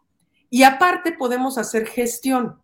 Yo puedo hacer gestión haciendo política, o sea, de hablarle a alguien, oigan, en una situación injusta, o por favor ayuden a una persona que necesita atención médica, o que le hace falta su medicamento, o esta persona que no, tiene, no está recibiendo sus programas sociales, eso es algo que hacemos. Entonces, en un caso de los muchos que sí hay de presos eh, injustamente a lo largo de la historia, tenemos, por eso hicimos la ley de amnistía, ¿eh? que fue propuesta por el presidente esta ley de amnistía que la oposición no quiso, ahora sí quieren amnistía, ¿verdad? Pero no quisieron ellos, es precisamente porque sabemos que hay gente que está presa injustamente. Entonces, lo más que podemos hacer es hablarle al juez, ahora sí que a título personal, le llama Antares Vázquez a la Torre, soy senadora, oiga, ¿me puede explicar en qué va el caso? ¿Por qué no se ha dictado sentencia en el caso de esta persona? E informarme, porque yo no tengo facultades ni de investigación, este, ni jurisdiccionales en el sentido de que yo pueda juzgar o no juzgar a una persona o exonerar a una persona. Mis atribuciones, nuestras atribuciones como senadores llegan hasta ahí, a hacer la ley de amnistía y le toca al Poder Judicial ejecutarla con la intervención también del Poder Ejecutivo, pero hasta allí. Entonces, lo que más se hace desde el Senado en casos como este es ruido mediático, eso sí, Ah, porque todas las cosas que suenan así como a chisme sabroso, entonces, uy, son así como un boom. Hay cosas mucho más importantes que ni se entera la gente porque no, digamos que no tienen esa cosa, el chisme, como les digo, el chisme es sabroso. Entonces, todo lo que tú quieras que sea así, pues revístelo un poco de chismecito y vas a ver que sí corre como pólvora. Pero hay cosas más importantes que ni siquiera corren. Entonces, ¿qué podemos hacer? Política, en todo caso, ir a buscar a ver quién, este, si no es de mover influencias, sino es simplemente, por lo menos infórmenos, ¿no? A ver qué está pasando. Pero no tenemos facultad de sacar a nadie de la cárcel, ni tenemos facultad de nada. ¿Podemos desaparecer poderes? Pues sí, nada más que hay todo un proceso. No es así nada más de que ya dijimos, pues senadora, yo le agradezco mucho que nos acompañara esta noche en el primer programa de Al Chile y que nos explicara un poquito sobre este tema. Y bueno, recordarle a la audiencia, recordarle aquí, a la Chile Banda que eh, dentro del propio partido existirán sus diferencias y bienvenido sea el debate. Así es. Muchísimas gracias, Meme. Te mando un abrazo, un beso y a todas y a todos también feliz año. Nos vemos. excelente inicio de año. Nos vemos pronto, senadora. Un abrazo. Gracias, bye. Hasta luego. Pues ahí lo tienen, ahí lo tiene Chile Banda. Eh, aquí yo veo y leía sus comentarios donde algunos dicen unidad y demás. Yo creo que lo que ha faltado en este punto, quizás podríamos mencionarlo de esa manera, es el que estamos viendo que unos deciden antes de avisarle a los otros. Creo que ese es el problema. Porque eventualmente, si el posicionamiento fuera a título personal o hubiera sido a título personal a nombre de un grupo de senadores, pues no estaríamos en este punto. Si estuviéramos viendo que es a, nombre de un grupo de senadores del partido tal, ta, ta, ta, ta, pues va, es respetable, cada quien tiene su corazoncito, lo repito. A algunos les late la izquierda, otros les late la derecha, otros no tienen, son vampiros, como lo quieran ver. Pero no fue un tema que llegara a consenso. Y esto es una operación que ya ha hecho Ricardo Monreal muchas veces. O sea, es que ese es el problema, que operan y publican y entonces publican sin la autorización o sin realmente tener el consenso y publican como si tuvieran el consenso. Y entonces llegan senadores que dicen, espérate, yo no me voy a alinear con lo que estás diciendo porque no estoy de acuerdo. Y bienvenido sea la debate y bienvenido sea la democracia y bienvenido sea la, la, diferente posicionamiento y las diferentes eh, opiniones que cada uno pueda tener. De eso se trata al final del día. Entonces, el asunto es delicado. El asunto es delicado porque volvemos al punto. Aquí nadie, absolutamente nadie, está diciendo que eh, José Manuel del Río Virgen sea culpable, pero tampoco estamos diciendo que sea inocente. No tenemos los elementos. No los tenemos. La Comisión Nacional de Derechos Humanos apenas se atrajo el caso para revisar si existen violaciones a los derechos humanos de José Manuel del Río Virgen. Hasta el momento, a muchos de nosotros no hemos visto las violaciones al debido proceso ni a los derechos humanos de José Manuel del Río Virgen. Para muchos lo, dicen, es que ¿qué tiene que ver uno con otro? Eh, ¿Por qué estamos viendo una situación así? Lamentablemente no sabemos. Es muy importante lo que mencionaba la senadora en el tema, por ejemplo, de Dante Delgado y Movimiento Ciudadano están hablando de la investigación de un candidato de Movimiento Ciudadano que fue asesinado por el jefe de campaña o habría sido asesinado por su jefe de campaña, a quien habrían designado después como el alcalde, el que entraría al quite como alcalde por ser cercano al, este, al candidato que asesinan en este, dos días antes de las elecciones del 2020, del 2021, perdón, y eh, la, la, línea que existe lo que nos han dado a conocer, la línea que existe es que José Manuel del Río Virgen habría estado detrás de ese nombramiento para que esta persona se convirtiera en alcalde y que habría sido como un tema de complot en donde eh, al final era para tener un control sobre Casones de Herrera Veracruz, que es el municipio en donde se estaba postulando este Remigio Tobar. Ese es el tema en donde entran las vinculaciones. Tienen que ser las autoridades quienes al final dictaminen si es culpable o es inocente. Muchos decían es que no va a haber ningún tipo de prueba en su contra, y otros decían es que, pues yo aquí les enseñaba las fotos, pues se veía muy tranquilo, se le ve muy tranquilo a José Manuel del Río Virgen, y una persona que sabe culpable, pues no, eh, no, no, no salen las fotos tan tranquilo, José Manuel del Río Virgen, ¿no? En las fotos cuando lo detienen. Es una persona que el presidente Andrés Manuel López Obrador, pues también ha mencionado que sea la justicia, que él también tiene una muy buena opinión del gobernador de Veracruz. Yo le soy sincera, a mí también me han llegado algunas quejas de Veracruz. Hay algunas personas que nos dicen, bueno, es que el gobernador de Veracruz, eh, para algunas cosas sí, para otras no. A veces hacemos la comparación que entre el gobernador de Veracruz y el del Puebla, pues como que ahí se la llevan. Ambos llegan por Morena, pero parece que a veces están calentando la banca. Solamente que Cuitláhuac sí sale, ¿no? La diferencia entre, que al menos yo veo entre Cuitláhuac y, Barbosa es que Cuitláhuac sí sale a las calles, Barbosa ni. Barbosa no sale ni a tomar el sol, más que para los eventos donde tiene que ir a tomar protesta o a ese tipo de eventos protocolarios, pero si no, pues no, no sale ni a tomar el sol. Y ya, eh, le he pedido a la gente que es de Veracruz que nos diga cómo sienten las cosas en su estado. Habrá quienes digan, pues la siento exactamente igual, habrá quienes digan, ha mejorado pero es justamente la opinión de aquellos que son de Veracruz quienes nos podrán decir cómo están las cosas en su estado. El asunto es que al menos hasta este momento no encuentro, yo se lo digo honestamente, no encuentro un solo elemento para pensar que el gobernador de Veracruz esté detrás de todo esto. No lo encuentro. Lo he preguntado y no me lo responden. Lo he preguntado a, a, amigos que son cercanos a José Manuel del Río Virgen y no me responden ni siquiera y está bien, digo, en todo su derecho están.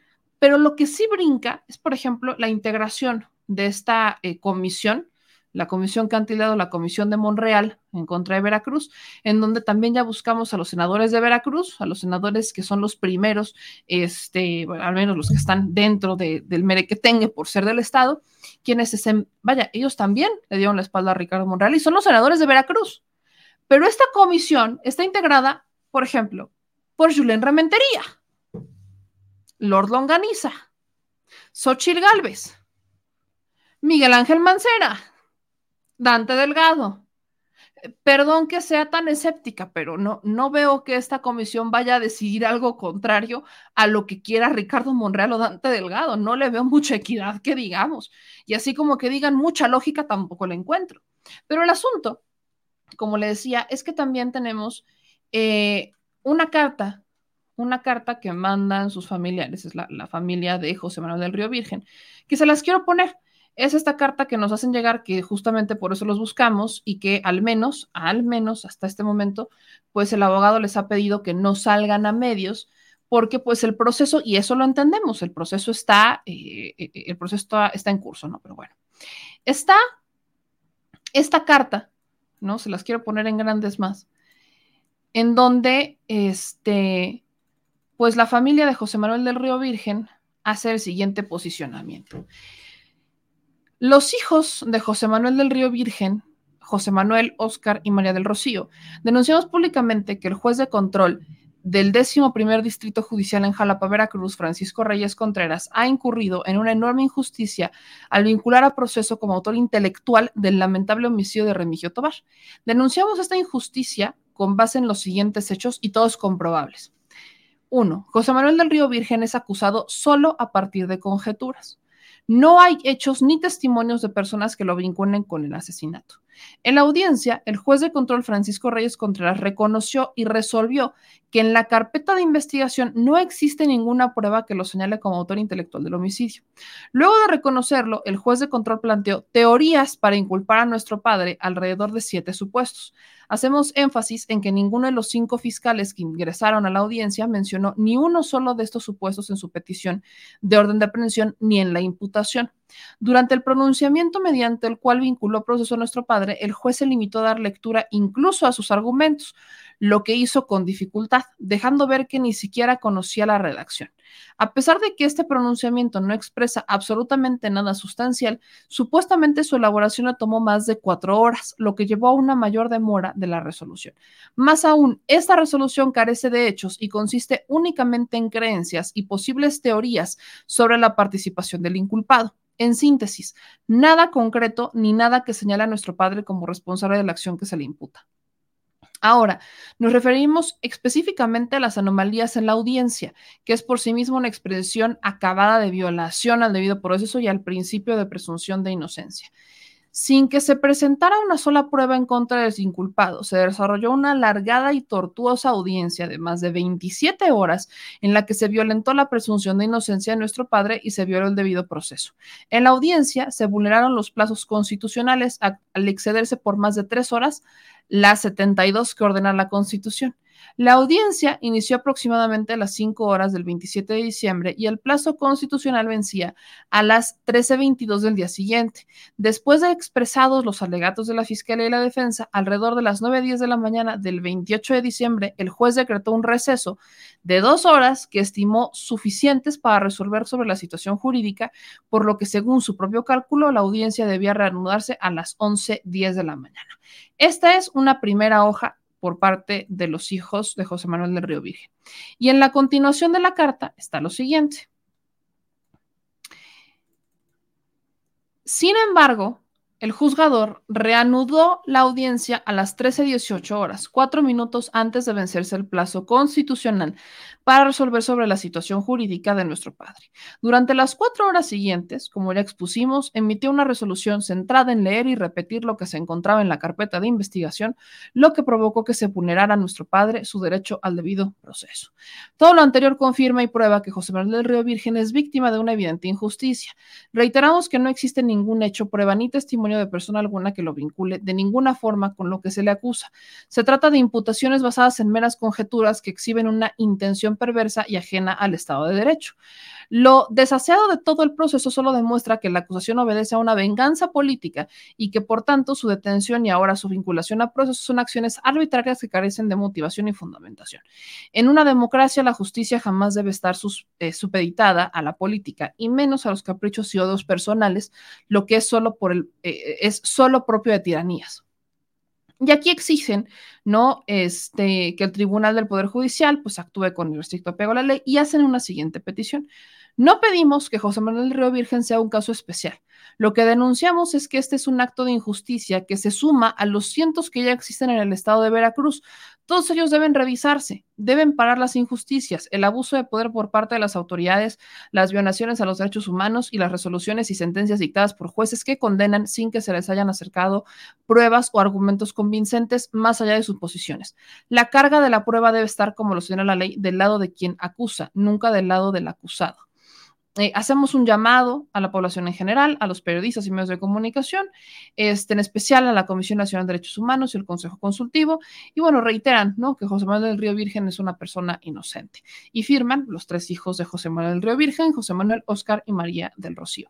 Ahora, yo le voy a decir una cosa. Este asunto que le acabo de leer, esta carta, eh, como ellos relatan el proceso, no se me hace descabellado. No, no se me hace. ¿Por qué no se me hace descabellado? Porque hay cientos de casos así, y no solo en Veracruz, en todo México. Aquí le he relatado cómo es que hay personas sentenciadas, dejen ustedes vinculadas a proceso, sentenciadas por el delito de secuestro, que es el que más se utilizó en la administración de Felipe Calderón para fabricar culpables y justificar una guerra contra el narco, en donde solamente con una declaración firmada los vinculaban a proceso y entonces les daban la sentencia y los declaraban culpables. Solamente. ¿Y cómo se obtenía esa declaración firmada? A punta de amenazas y a punta de tortura. Eso pone en tela de juicio muchos casos, muchos casos que hoy siguen entre la espada y la pared, porque el, el, este, el sistema penal acusatorio pasado permitía que solamente con una declaración firmada se declarara culpable a la persona y punto final, caso cerrado. Por eso no, no se me hace descabellado lo que están narrando, porque eso como pasó en el caso de secuestro, también se ha dado en los casos de homicidio. Tenemos aquí, por ejemplo, el tema de, de Valdovinos. ¿Cómo es que él termina siendo condenado a 51 años de prisión, 52 años de prisión, por haber asesinado a una persona que no, o sea, que, que estaba viva? Lo condenan por haber asesinado a una persona y en las pruebas no coincide ni siquiera el cuerpo de la persona que estaba muerta con la descripción de la persona y los rasgos físicos y la estatura de la persona a la que habrían matado. No coincidían y aún así lo declaran culpable. ¿Por qué? Justamente porque se le permitía, bajo el sistema penal pasado, se le permitía que con una declaración firmada a la persona, no importa las pruebas, no importa quién me dijo, no me interesa, es cuando entonces yo te declaro culpable. Por eso le digo, no se me hace para nada eh, ilógico que pudiera ser una situación así, yo aquí mismo lo he dicho, pero lo que se me hace ilógico y lo que no comparto es que hoy tenemos un sistema de justicia penal distinto, que falta aceitarlo muchísimo y que han sido los propios senadores quienes muchas veces, y recuerdo mucho en las reformas que han hecho al Poder Judicial, hay algunas que han aprobado y hay otras que se han ido a cuentagotas. Y hay, esta, esta, situación de los presos injustos no es nueva, por eso lo reitero, es que no es nuevo.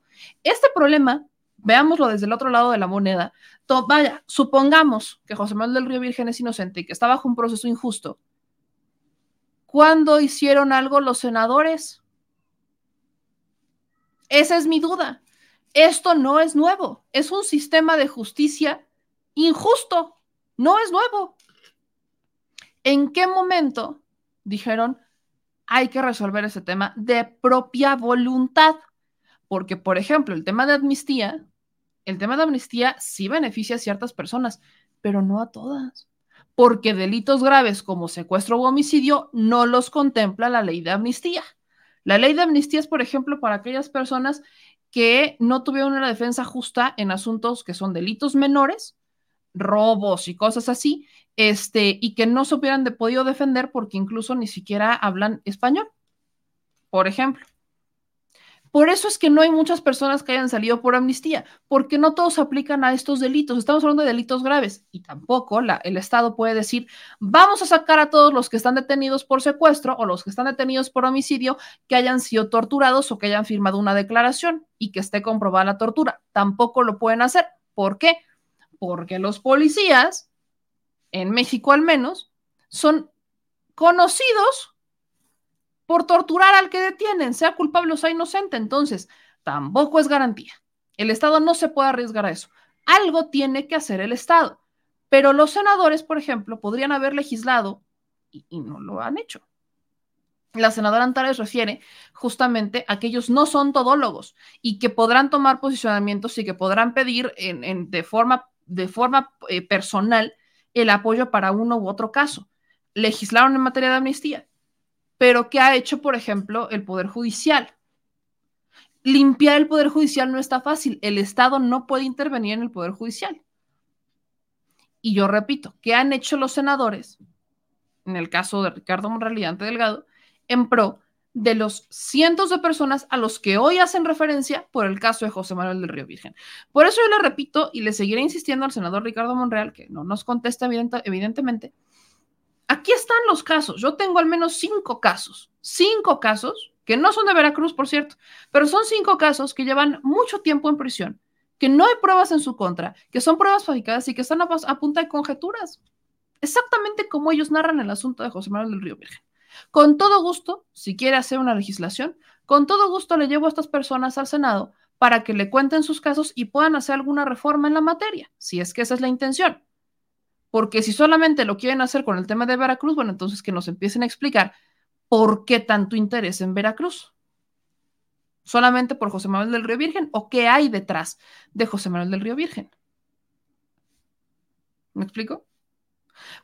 No logro entenderlo ni lo lograré entender. Lo, ilógico en todo esto es que nosotros y ellos como senadores, perfectamente el senador Ricardo Monreal pudo haber dicho, exijo que las autoridades actúen con apego a la justicia y vamos a supervisar con lupa este proceso porque se trata de una persona que ha trabajado, lo que usted quiera, guste y mande. Pero aventarse a hacer una comisión y decir vamos a desaparecer poderes en Veracruz y entonces usar todo el tema de José Manuel del Río Virgen para entonces hablar sobre los que están presos injustamente, perdón, pero es politiquería. Al menos hasta este momento yo lo concibo como politiquería. Hasta este momento lo considero así. Lo, vaya, estoy dejando la opción a que esté yo equivocada. Y le repito, nada tiene que ver el asunto, o sea, José Manuel del Virgen, si es, si es inocente, bajo el sistema de justicia actual, se le tendrá que liberar porque no habría ningún elemento de prueba más que un, vaya, pensemos en algún testimonio de alguna persona que lo está vinculando o de alguna conjetura que lo está vinculando. Tendríamos que conocer lo que dice la fiscalía. ¿Cuál es el argumento de la fiscalía para detener a José Manuel del Río Virgen? ¿Cuáles son las pruebas? Si efectivamente son puras conjeturas, el caso no se va a sostener. El caso no se va a sostener. No se va a sostener. Entonces, si el caso no se va a sostener, entonces José Manuel del Río Virgen saldría libre. No va a ser fácil, no. Ese es el proceso que lamentablemente viven cientos de familias mexicanas, no solamente desde hace un año o dos, desde hace años, años lo viven y estamos hablando de cientos, cientos de personas, cientos de personas que están bajo ese, o sea, imagínense la cantidad de familias que no han vivido exactamente lo que en este momento está viviendo la familia de José Manuel del Río Virgen. ¿Cuántos de ellos tuvieron el apoyo de algún legislador o de algún senador para decir, quiero justicia en este caso, no hay pruebas, son puras conjeturas y esta persona tendría que estar inocente? Por supuesto que me van a contestar lo mismo que me contestó Sergio Mayer, que no son, o sea, les encantaría, pero no pueden. No, pero eh, son diputados, son legisladores, tienen para hacer más. O sea, piensen más allá de un caso. Si este es un problema que interviene con un poder judicial corrupto e injusto, ¿qué creen que puede hacer un legislador para solucionarlo? Reformar el poder judicial, hacer reformas que permitan a los ejecutores ejecutar de una forma distinta, citar a los fiscales, y entonces exigirle a los fiscales que hagan unas nuevas mejoras en las fiscalías.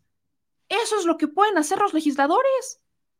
Si están viendo que es una constante, si están viendo que es una constante, no me digan que solamente se van a limitar a defender a un caso, cuando perfectamente podrían hacer una reforma que modifique y que repare el daño a aquellos que estén en una situación así. Ese es el tema. Ese es el problema y eso es lo que estamos cuestionando. Yo insisto, nosotros no tenemos elementos para declarar culpable a José Manuel Río Virgen, pero tampoco tenemos elementos para declararlo inocente. Hasta este momento, lo único que podemos decir es que la justicia tome su curso y que la justicia, al final, si no es justa, pues ahí tienen una gran chamba los legisladores. Pero bueno. Oigan, chilitos, otro tema que creo que aquí vale mucho la pena mencionar eh, eh, recordemos cómo también estamos en tiempos, este, en tiempos como electorales, ¿no? En tiempos electorales, en donde hay muchos posicionamientos rumbo al 2024, 2024, a las elecciones del 2024, al relevo presidencial este, de México y demás.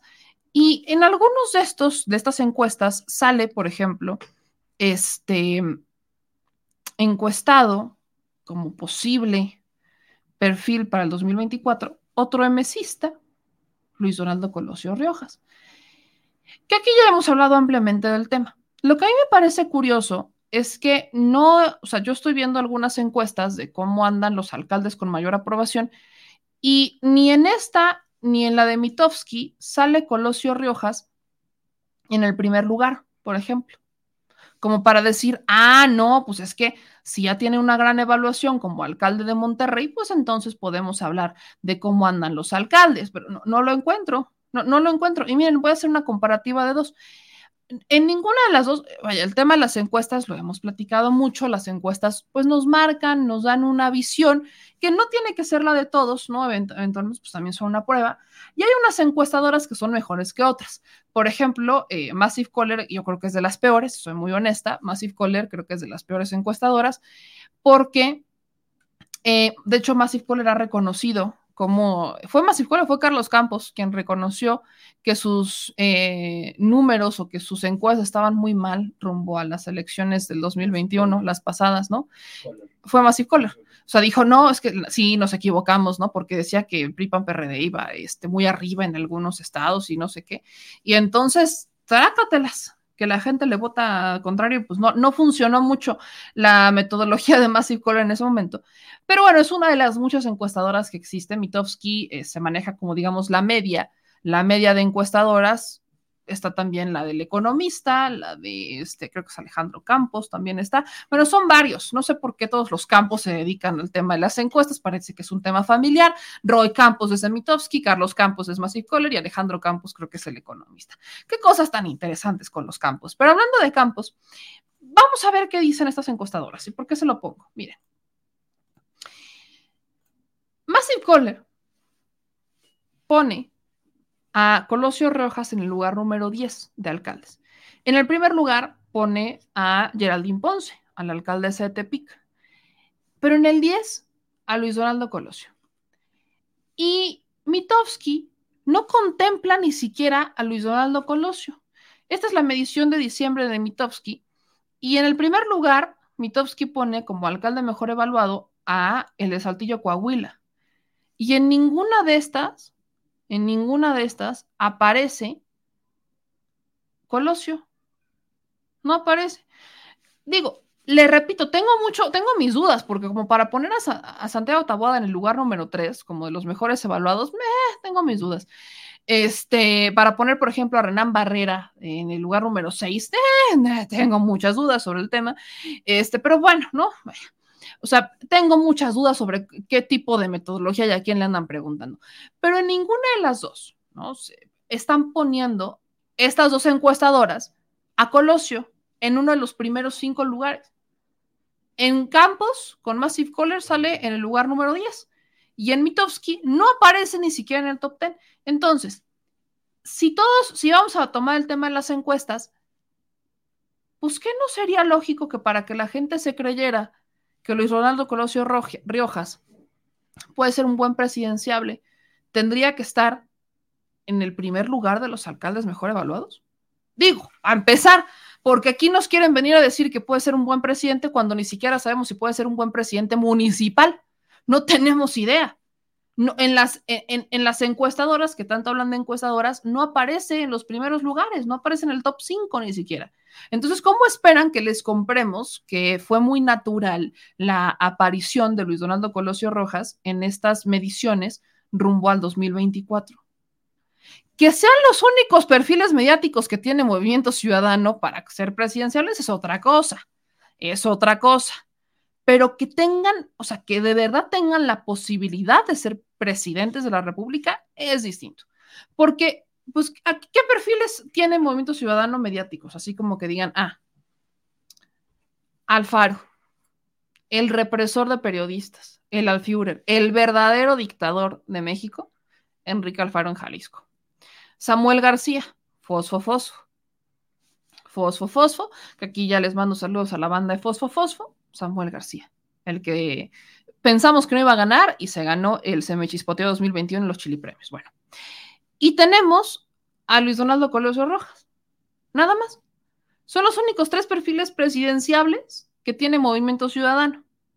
Un partido que tiene un 5, no es cierto, un 7% de este, que está en un quinto lugar, Movimiento Ciudadano, cuarto lugar, cuarto lugar creo que está Movimiento Ciudadano.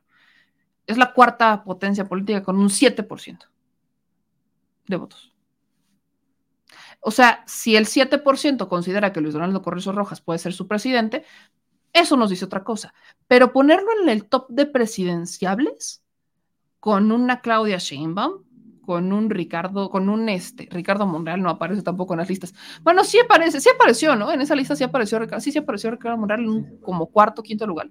Pero en un segundo lugar se disputan el primero y el segundo lugar Claudia Sheinbaum y Marcelo Ebrard que sí son conocidos en todo México porque así han querido que fueran conocidos en todo México. La propia oposición así lo ha querido. Y Morena tiene, vaya, tiene para dar y regalar. Aquí ya han postulado a Racionale, han quienes dicho que por qué no va Tatiana Cloutier, que por qué no va este Dan Augusto. O sea, hay perfiles que en Morena pues están surgiendo. En PT dicen que Noroña. No, son perfiles los que surgen.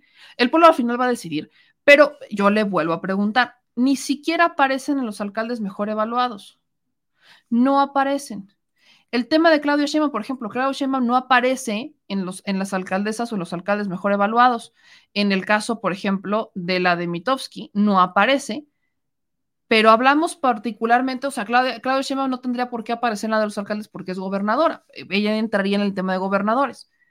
Pero alcaldes, como para entender por qué está o por qué nos quieren vender que fue muy natural el tema de Luis Donaldo Colosio Rojas, primero asegúrense que aparezca en el top 5.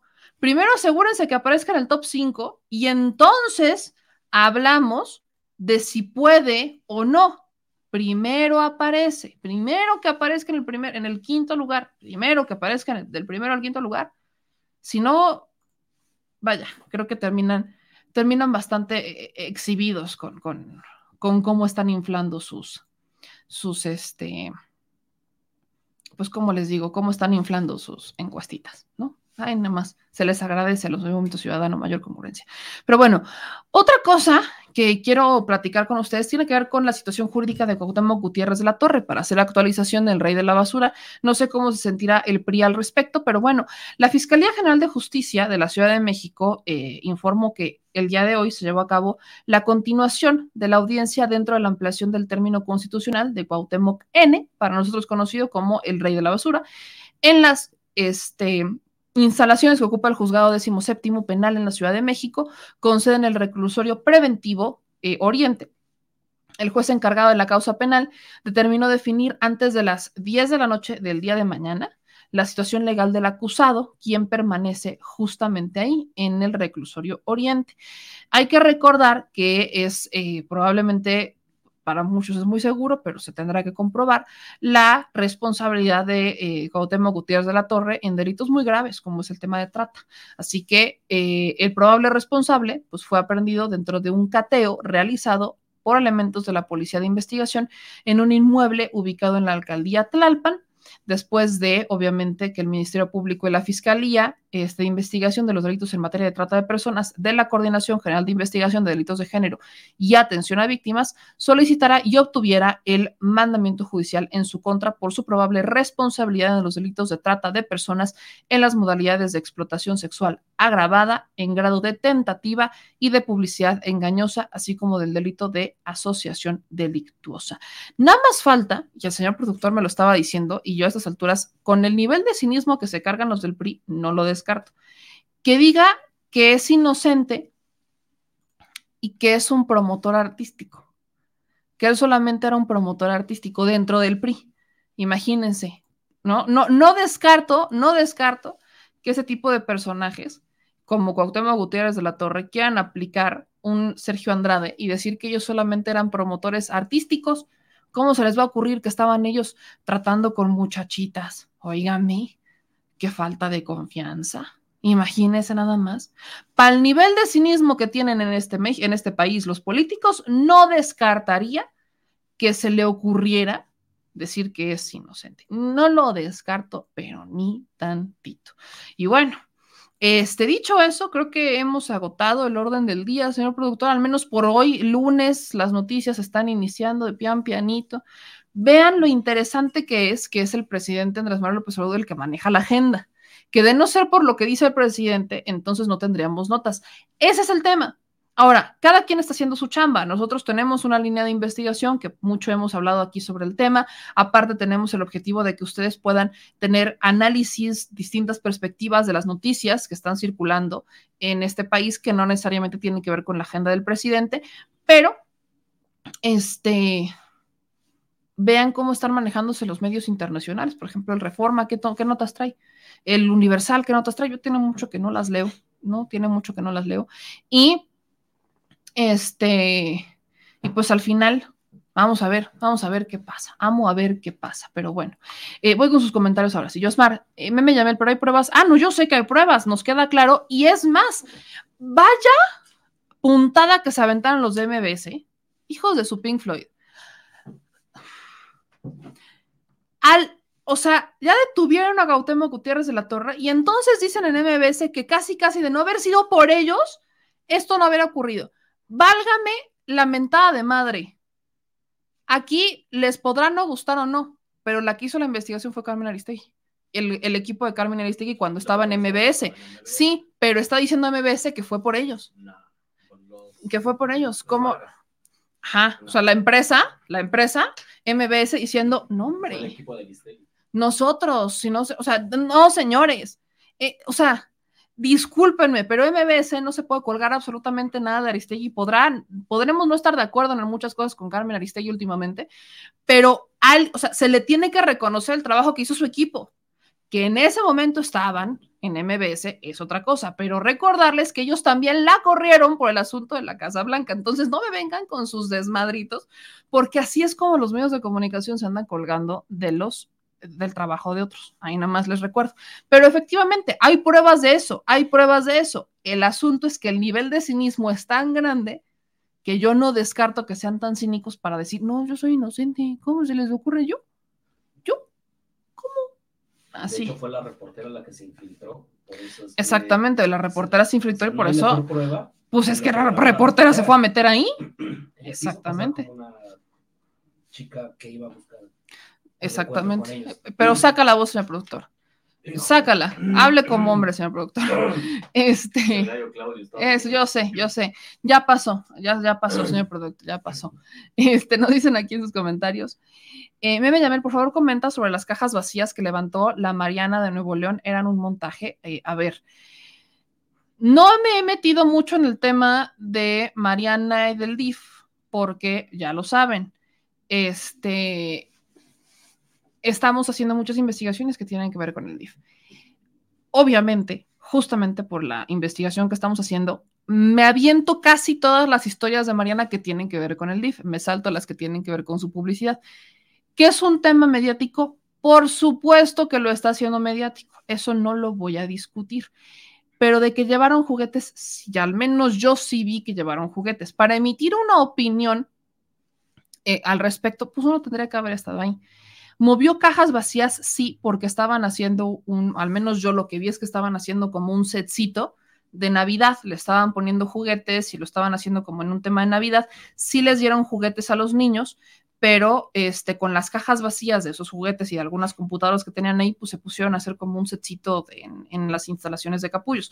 Eso es lo que vi. Mayor opinión no puedo emitir al respecto. Lo que sí les puedo decir y ya lo demás, lo, lo, que tiene que ver justamente con el asunto de la, eh, de, del DIF y todo esto, lo verán en las publicaciones que estaremos haciendo al respecto, que serán con sustento y no solamente meramente opinión.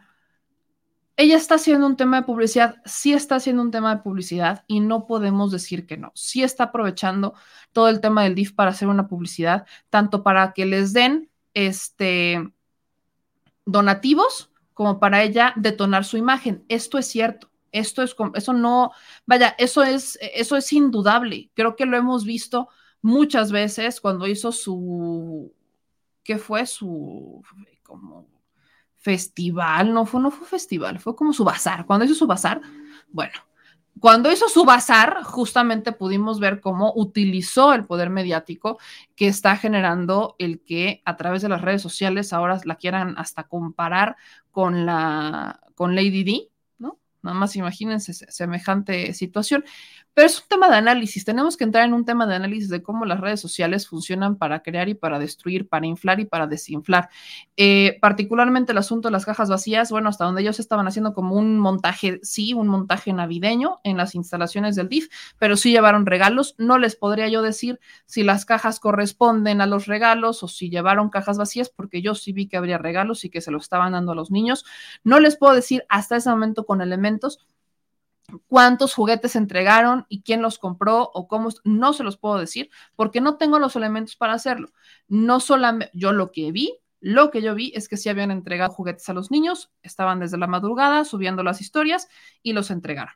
Eso es lo que yo vi. De ahí en fuera, el asunto de cómo Mariana está manejando la situación en el DIF de Nuevo León, por supuesto que es un, es un tema muy mediático, que lo está aprovechando y lo quiere detonar. Y lo que se me hace muy trillado es que quieran jugar justamente con la, este, con la comparación eh, con Lady D. En el tema mediático creo que podríamos hablar del poder que tienen los medios de comunicación para que las personas los utilicen a su favor o en contra cuando realmente lo saben utilizar. Hasta ahí creo que podríamos hacerlo. Pero de ahí en fuera, aventarnos a comparar a, a Mariana con Lady D, creo que es, es, demasiado, ¿no? Creo que es, creo que es demasiado, eso ya es demasiado, este, y hasta ahí, ¿no? Creo que es, eh, o sea, y hay quienes la quieren comparar con Lady D, ¿no? Hay muchos quienes la han querido comparar con Lady D. Cuando recién se cortó el cabello empezaron a salir las notas, creo que es demasiado. Creo que el único tema de comparación ahí es el poder de los medios de comunicación. Y parémosle de contar, pero vaya, aventarnos un gran comparativo, híjole, no, tampoco.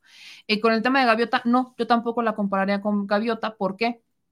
Porque el tema de la Gaviota fue un matrimonio para que él llegara a ser presidente con esposa. Y fue a través de un catálogo de Televisa. ¿No? Entonces, este, aventarnos a decir que es una gaviota, no, tampoco. Recordemos que las gaviotas, cuando decimos que una es gaviota es porque vemos que hay un matrimonio arreglado para que lleguen justamente al poder. Y el asunto de Mariana y de Samuel tuvo más que ver con las malas tradiciones que existen en Nuevo León, con cómo es que en Nuevo León se casan por poder, que eso tiene mucho que ver cómo se casan por poder, y no tanto como un matrimonio arreglado por un asunto político, sino más que nada en un asunto económico. Esa es la diferencia. Decirle gaviota tampoco creo que sea una comparación justa. Creo que podríamos empezar a tildarlo como de Marianita. Simplemente decirle Marianita y tan tan, ¿no? Ni es gaviota ni es Lady D. Creo que está haciendo algo que está explotando mediáticamente a los medios de comunicación, a la redundancia, para ella generar un impacto. Y aquí es donde viene lo interesante. No sé para qué. Si para hacerse más rica o si para buscar un cargo político después. Que esa es la vía. En el caso de la gaviota, recordemos que la gaviota era muy sumisa y hacía lo que quería, este, lo, que se necesitaba en pro del poder, y el caso de Mariana es que ella manipula a Samuel García, o ella maneja a Samuel. Por eso les digo que con el tema, o sea, que gaviota tampoco sería demasiado, tampoco encuentro la comparación, porque pues, el asunto es que no es nada más una esposa trofeo. La que prácticamente pareciera que gobierna Nuevo León es ella. Es la diferencia. Por eso les digo que Gaviota tampoco. Este, pero bueno, acá nos dicen, y bueno, benditos sean sus, sus comentarios. Dicen aquí se ve más como que, ándale, ahí sí, Vixo, ahí sí puede estar más de acuerdo, como un asunto tipo la esposa de Duarte, que al final con Javier Duarte, pues su esposa era más la que movía y la que decidía. Pareciera que toma más ese rumbo la pareja, pareciera que, porque al final sabemos que Javier Duarte este, que la que decidía a dónde mandar el dinero y a dónde sacarlo y a dónde enviarlo para desviar el recurso, pues era la esposa de Javier Duarte, Karime Macías. ¿No? Era ella la que decidía, ponía a sus familiares, eran casi todos los familiares de Karime Macías los que estaban en, el, en distintas partes de gobierno, que sacaban el dinero, ahí sí podríamos hacer... Es más como autor intelectual.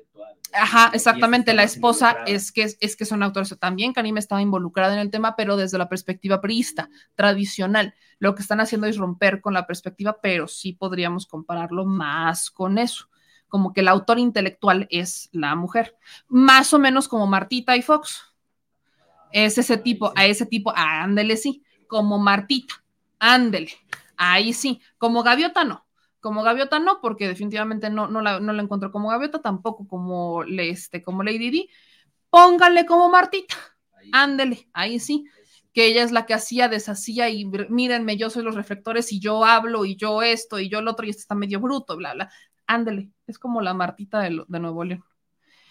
Habría que ver, y yo soy muy escéptica, y le repito, ese es un tema porque tiene que ver con el asunto de investigación que estamos tratando, que con el fundamento estaremos viendo qué tanto está dando resultado lo que está haciendo en Nuevo León, en el DIF, y qué tanto no está dando este, resultados. Ese es el punto.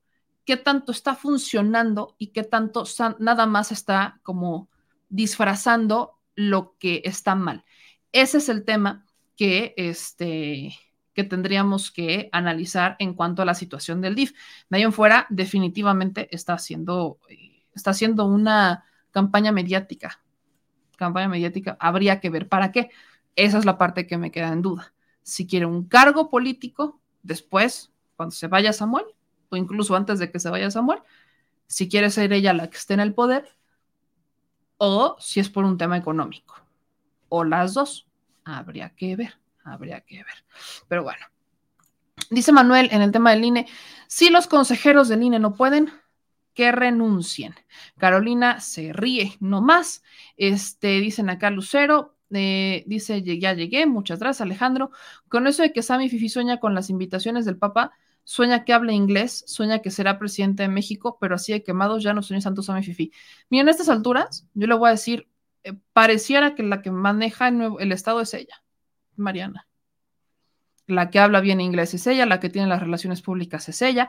Parecía que al que le convino casarse con Marianita fue a Samuel, porque lo, convirtió en gobernador. ay, no más, ay, no más, ay, no más. Este, saludos a Jorge Eduardo Nava y bueno, ya nos vamos. Marianita Perón, así la quieren vender, Dios nos libre. Pero bueno, Ahí lo tienen, benditas sean las opiniones. Saludos a David desde Puebla para el mundo. Y oigan, quiero solamente hacer un comentario ya que nos vamos. Este, no sé cómo se llama, pero le quiero mandar saludos porque si no se me enojan. Este, a un, a, un chico que andaba vendiendo tacos de canasta hoy en el Zócalo de la Ciudad de México. Estaba yo platicando, hoy llegaron algunos casos que hasta me dijeron que por qué este, no ponía una oficina que si teníamos una oficina, le digo próximamente, espérenme unos cuantos añitos, próximamente esperamos tener una oficina de, atención, de atención ciudadana, ¿verdad? Una oficina de atención ciudadana. Y estaba atendiendo a algunas personas que justamente tenían unas este, denuncias importantes y este, llegó, intentó platicar conmigo, me estuvo saludando, lo saludé, pero estaba, estaba ocupada con estas personas y este, y este chico se me acercó me estaba hablando por la espalda, pero no puede interrumpir al señor y luego se enojó de que no lo volteé a ver y me dijo, te voy a dejar de seguir y se dio la vuelta. Bueno, a ti te mando un abrazo muy grande. Discúlpame, estaba atendiendo a unas personas que tenían, tenemos estos asuntos complicados, hablando de presos que están injustamente, y tenían algunas dudas sobre cómo podríamos eh, presentar sus casos en la mañanera o cómo podríamos este, hacer algún reportaje y demás. Entonces, una disculpa, no sé si me estés viendo o no, pero pues te mando un saludo.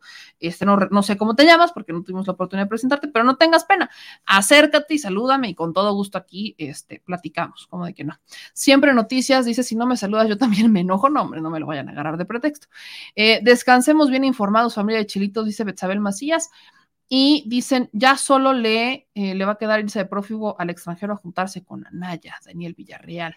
Em, y nos dicen aquí en sus comentarios, yo sé armar periódico digital por si te interesa. Saluditos, muchas gracias. A punto nueve. Y bueno, este, tenemos muchos, tenemos, tenemos muchos temas que cubrir y por supuesto que tendremos muchos más programas de análisis este año. Así que no les voy a adelantar las sorpresas, mejor que lleguen las sorpresas y entonces los estaremos sorprendiendo. ¡Ja! Qué bonito post me acabo de inventar. Ya nos vamos, señor productor, algo que decir antes de cerrar. Mándele saludos a, a, sus fans, porque también ya tiene fans, señor productor. Que, señor productor, que, ya no se las tome tan frías, se le, se le dijo, se le repitió. en, no, hombre, señor productor, si usted lo hubiera visto, señor productor. Uy, cual peces en el río, se la tomó muy en serio. Ve, ven y ve, ven y vuelven a. No, espérate. Y vuelven a beber. No, eso no es agua, no le crean al señor productor, usted no le crea. Eh, o sea, quiere decir que es agua, quiere, se, se quiere hacer la, la, la chaqueta mental, decimos en mi rancho, de que es agua. ¿Ven? Uno cuando toma agua no podría hacer ese tipo de. Le cala es algo más rasposito, más rasposito, señor productor. Luego se enferma el señor productor y luego y luego anda perdiendo los micrófonos, nos manda al, nos, nos manda ahí a, la guerra sin fusil. El pasado no se olvida, se recuerda para no repetir los mismos errores. Sépalo. Sépalo. Sépalo, señor productor. Sépalo. Pues ya nos vamos. Usted adivine qué estaba tomando el señor productor, si es aguardiente, si es tequila, si es eh, vodka, que, el señor ruso dicen, que como habla ruso, dicen, ah, ¿por qué siempre dices parruski? ¿Qué es parruski? Ah, bien, señor productor. Clases de ruso con el señor productor. Lo único que va a aprender a decir es parruski. Y ya, ya nos vamos. Les mando un beso a todos ustedes y nos vemos mañana en el Tras de la Mañanera con su segura servilleta, o sea, sé yo, Meme Yamel. Gracias por aquí, vi uno que otro super chat que nos hicieron llegar. Muchísimas gracias por el apoyo que nos han estado dando para seguir creciendo. Y bueno, yo soy Meme Yamel, nos vemos mañana tempranito. Descansen, descansados, pero informados. Viento sediento, no, no ando enferma de la gripe. El señor productor anda como que quiere. Traigo carraspera. Trae carraspera el señor productor. Eso le pasa por tomarse las frías, ya le dijimos, pero no nos hace caso. Ah, yo no sabía, miren, lo dice el señor productor que el remedio para la carraspera es una rosca de reyes. Esa no me la sabía. No, esa no, esa es nueva. No, hombre, faltaba más. Qué, qué remedio tan más este, curioso. Eh, no, hombre, rosca para reyes. Oigan, díganos por aquí, este, ¿cuál es la rosca que, recomiendan aquí en la Ciudad de México? Ándenle, vamos a partir la rosca juntos. Y eso es todo, como dice Raimundo. Gracias por informarnos, Paruski. eso. Vámonos. Nos vemos mañana, chilitos. Un, un, beso a todos ustedes. Bendiciones a los que nos ven. No se les olvide dejar sus likes. Veo que andan ahí un poquito lentos con los likes en Facebook y en Twitter. Gracias a los que están dejando sus reacciones y no se les olvide que aquí las cosas se dicen al chile. Adiós. Si estás en Puebla y quieres un café que de verdad sepa a café, ve a Georgian Café. Vas a encontrar postres, variedad de cafés y tés, pero sobre todo un precio justo y sabor inigualable. Por la pandemia, su servicio es solo para llevar, pero de verdad no te lo puedes perder.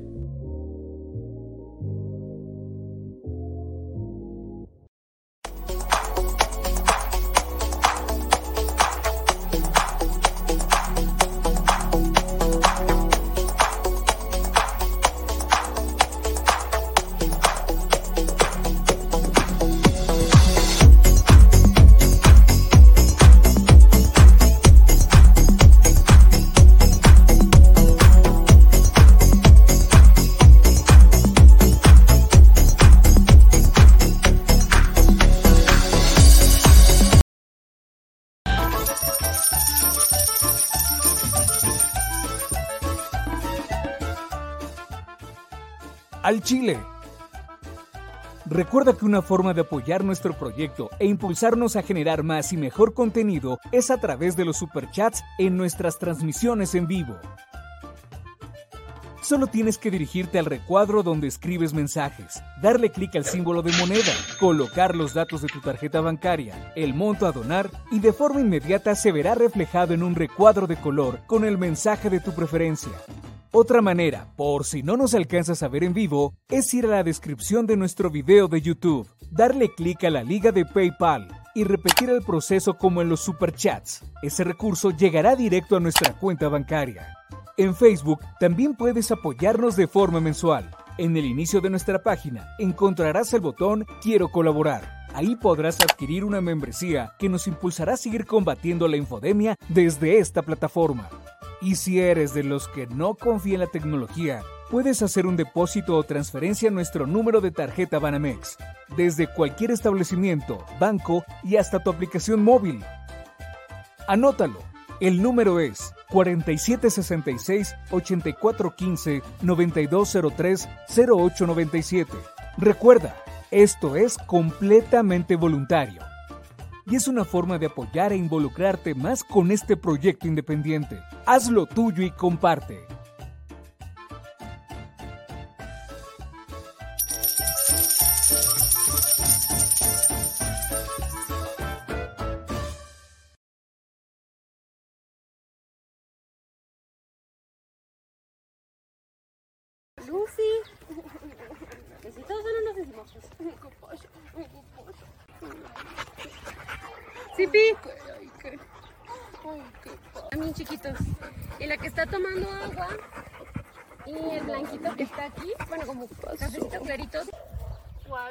No, ¿por qué?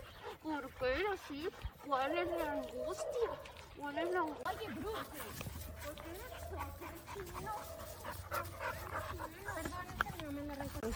Así, la jefa así nos pidió. Luego nos llegó una, una niña muy parecida, pero se va midiendo.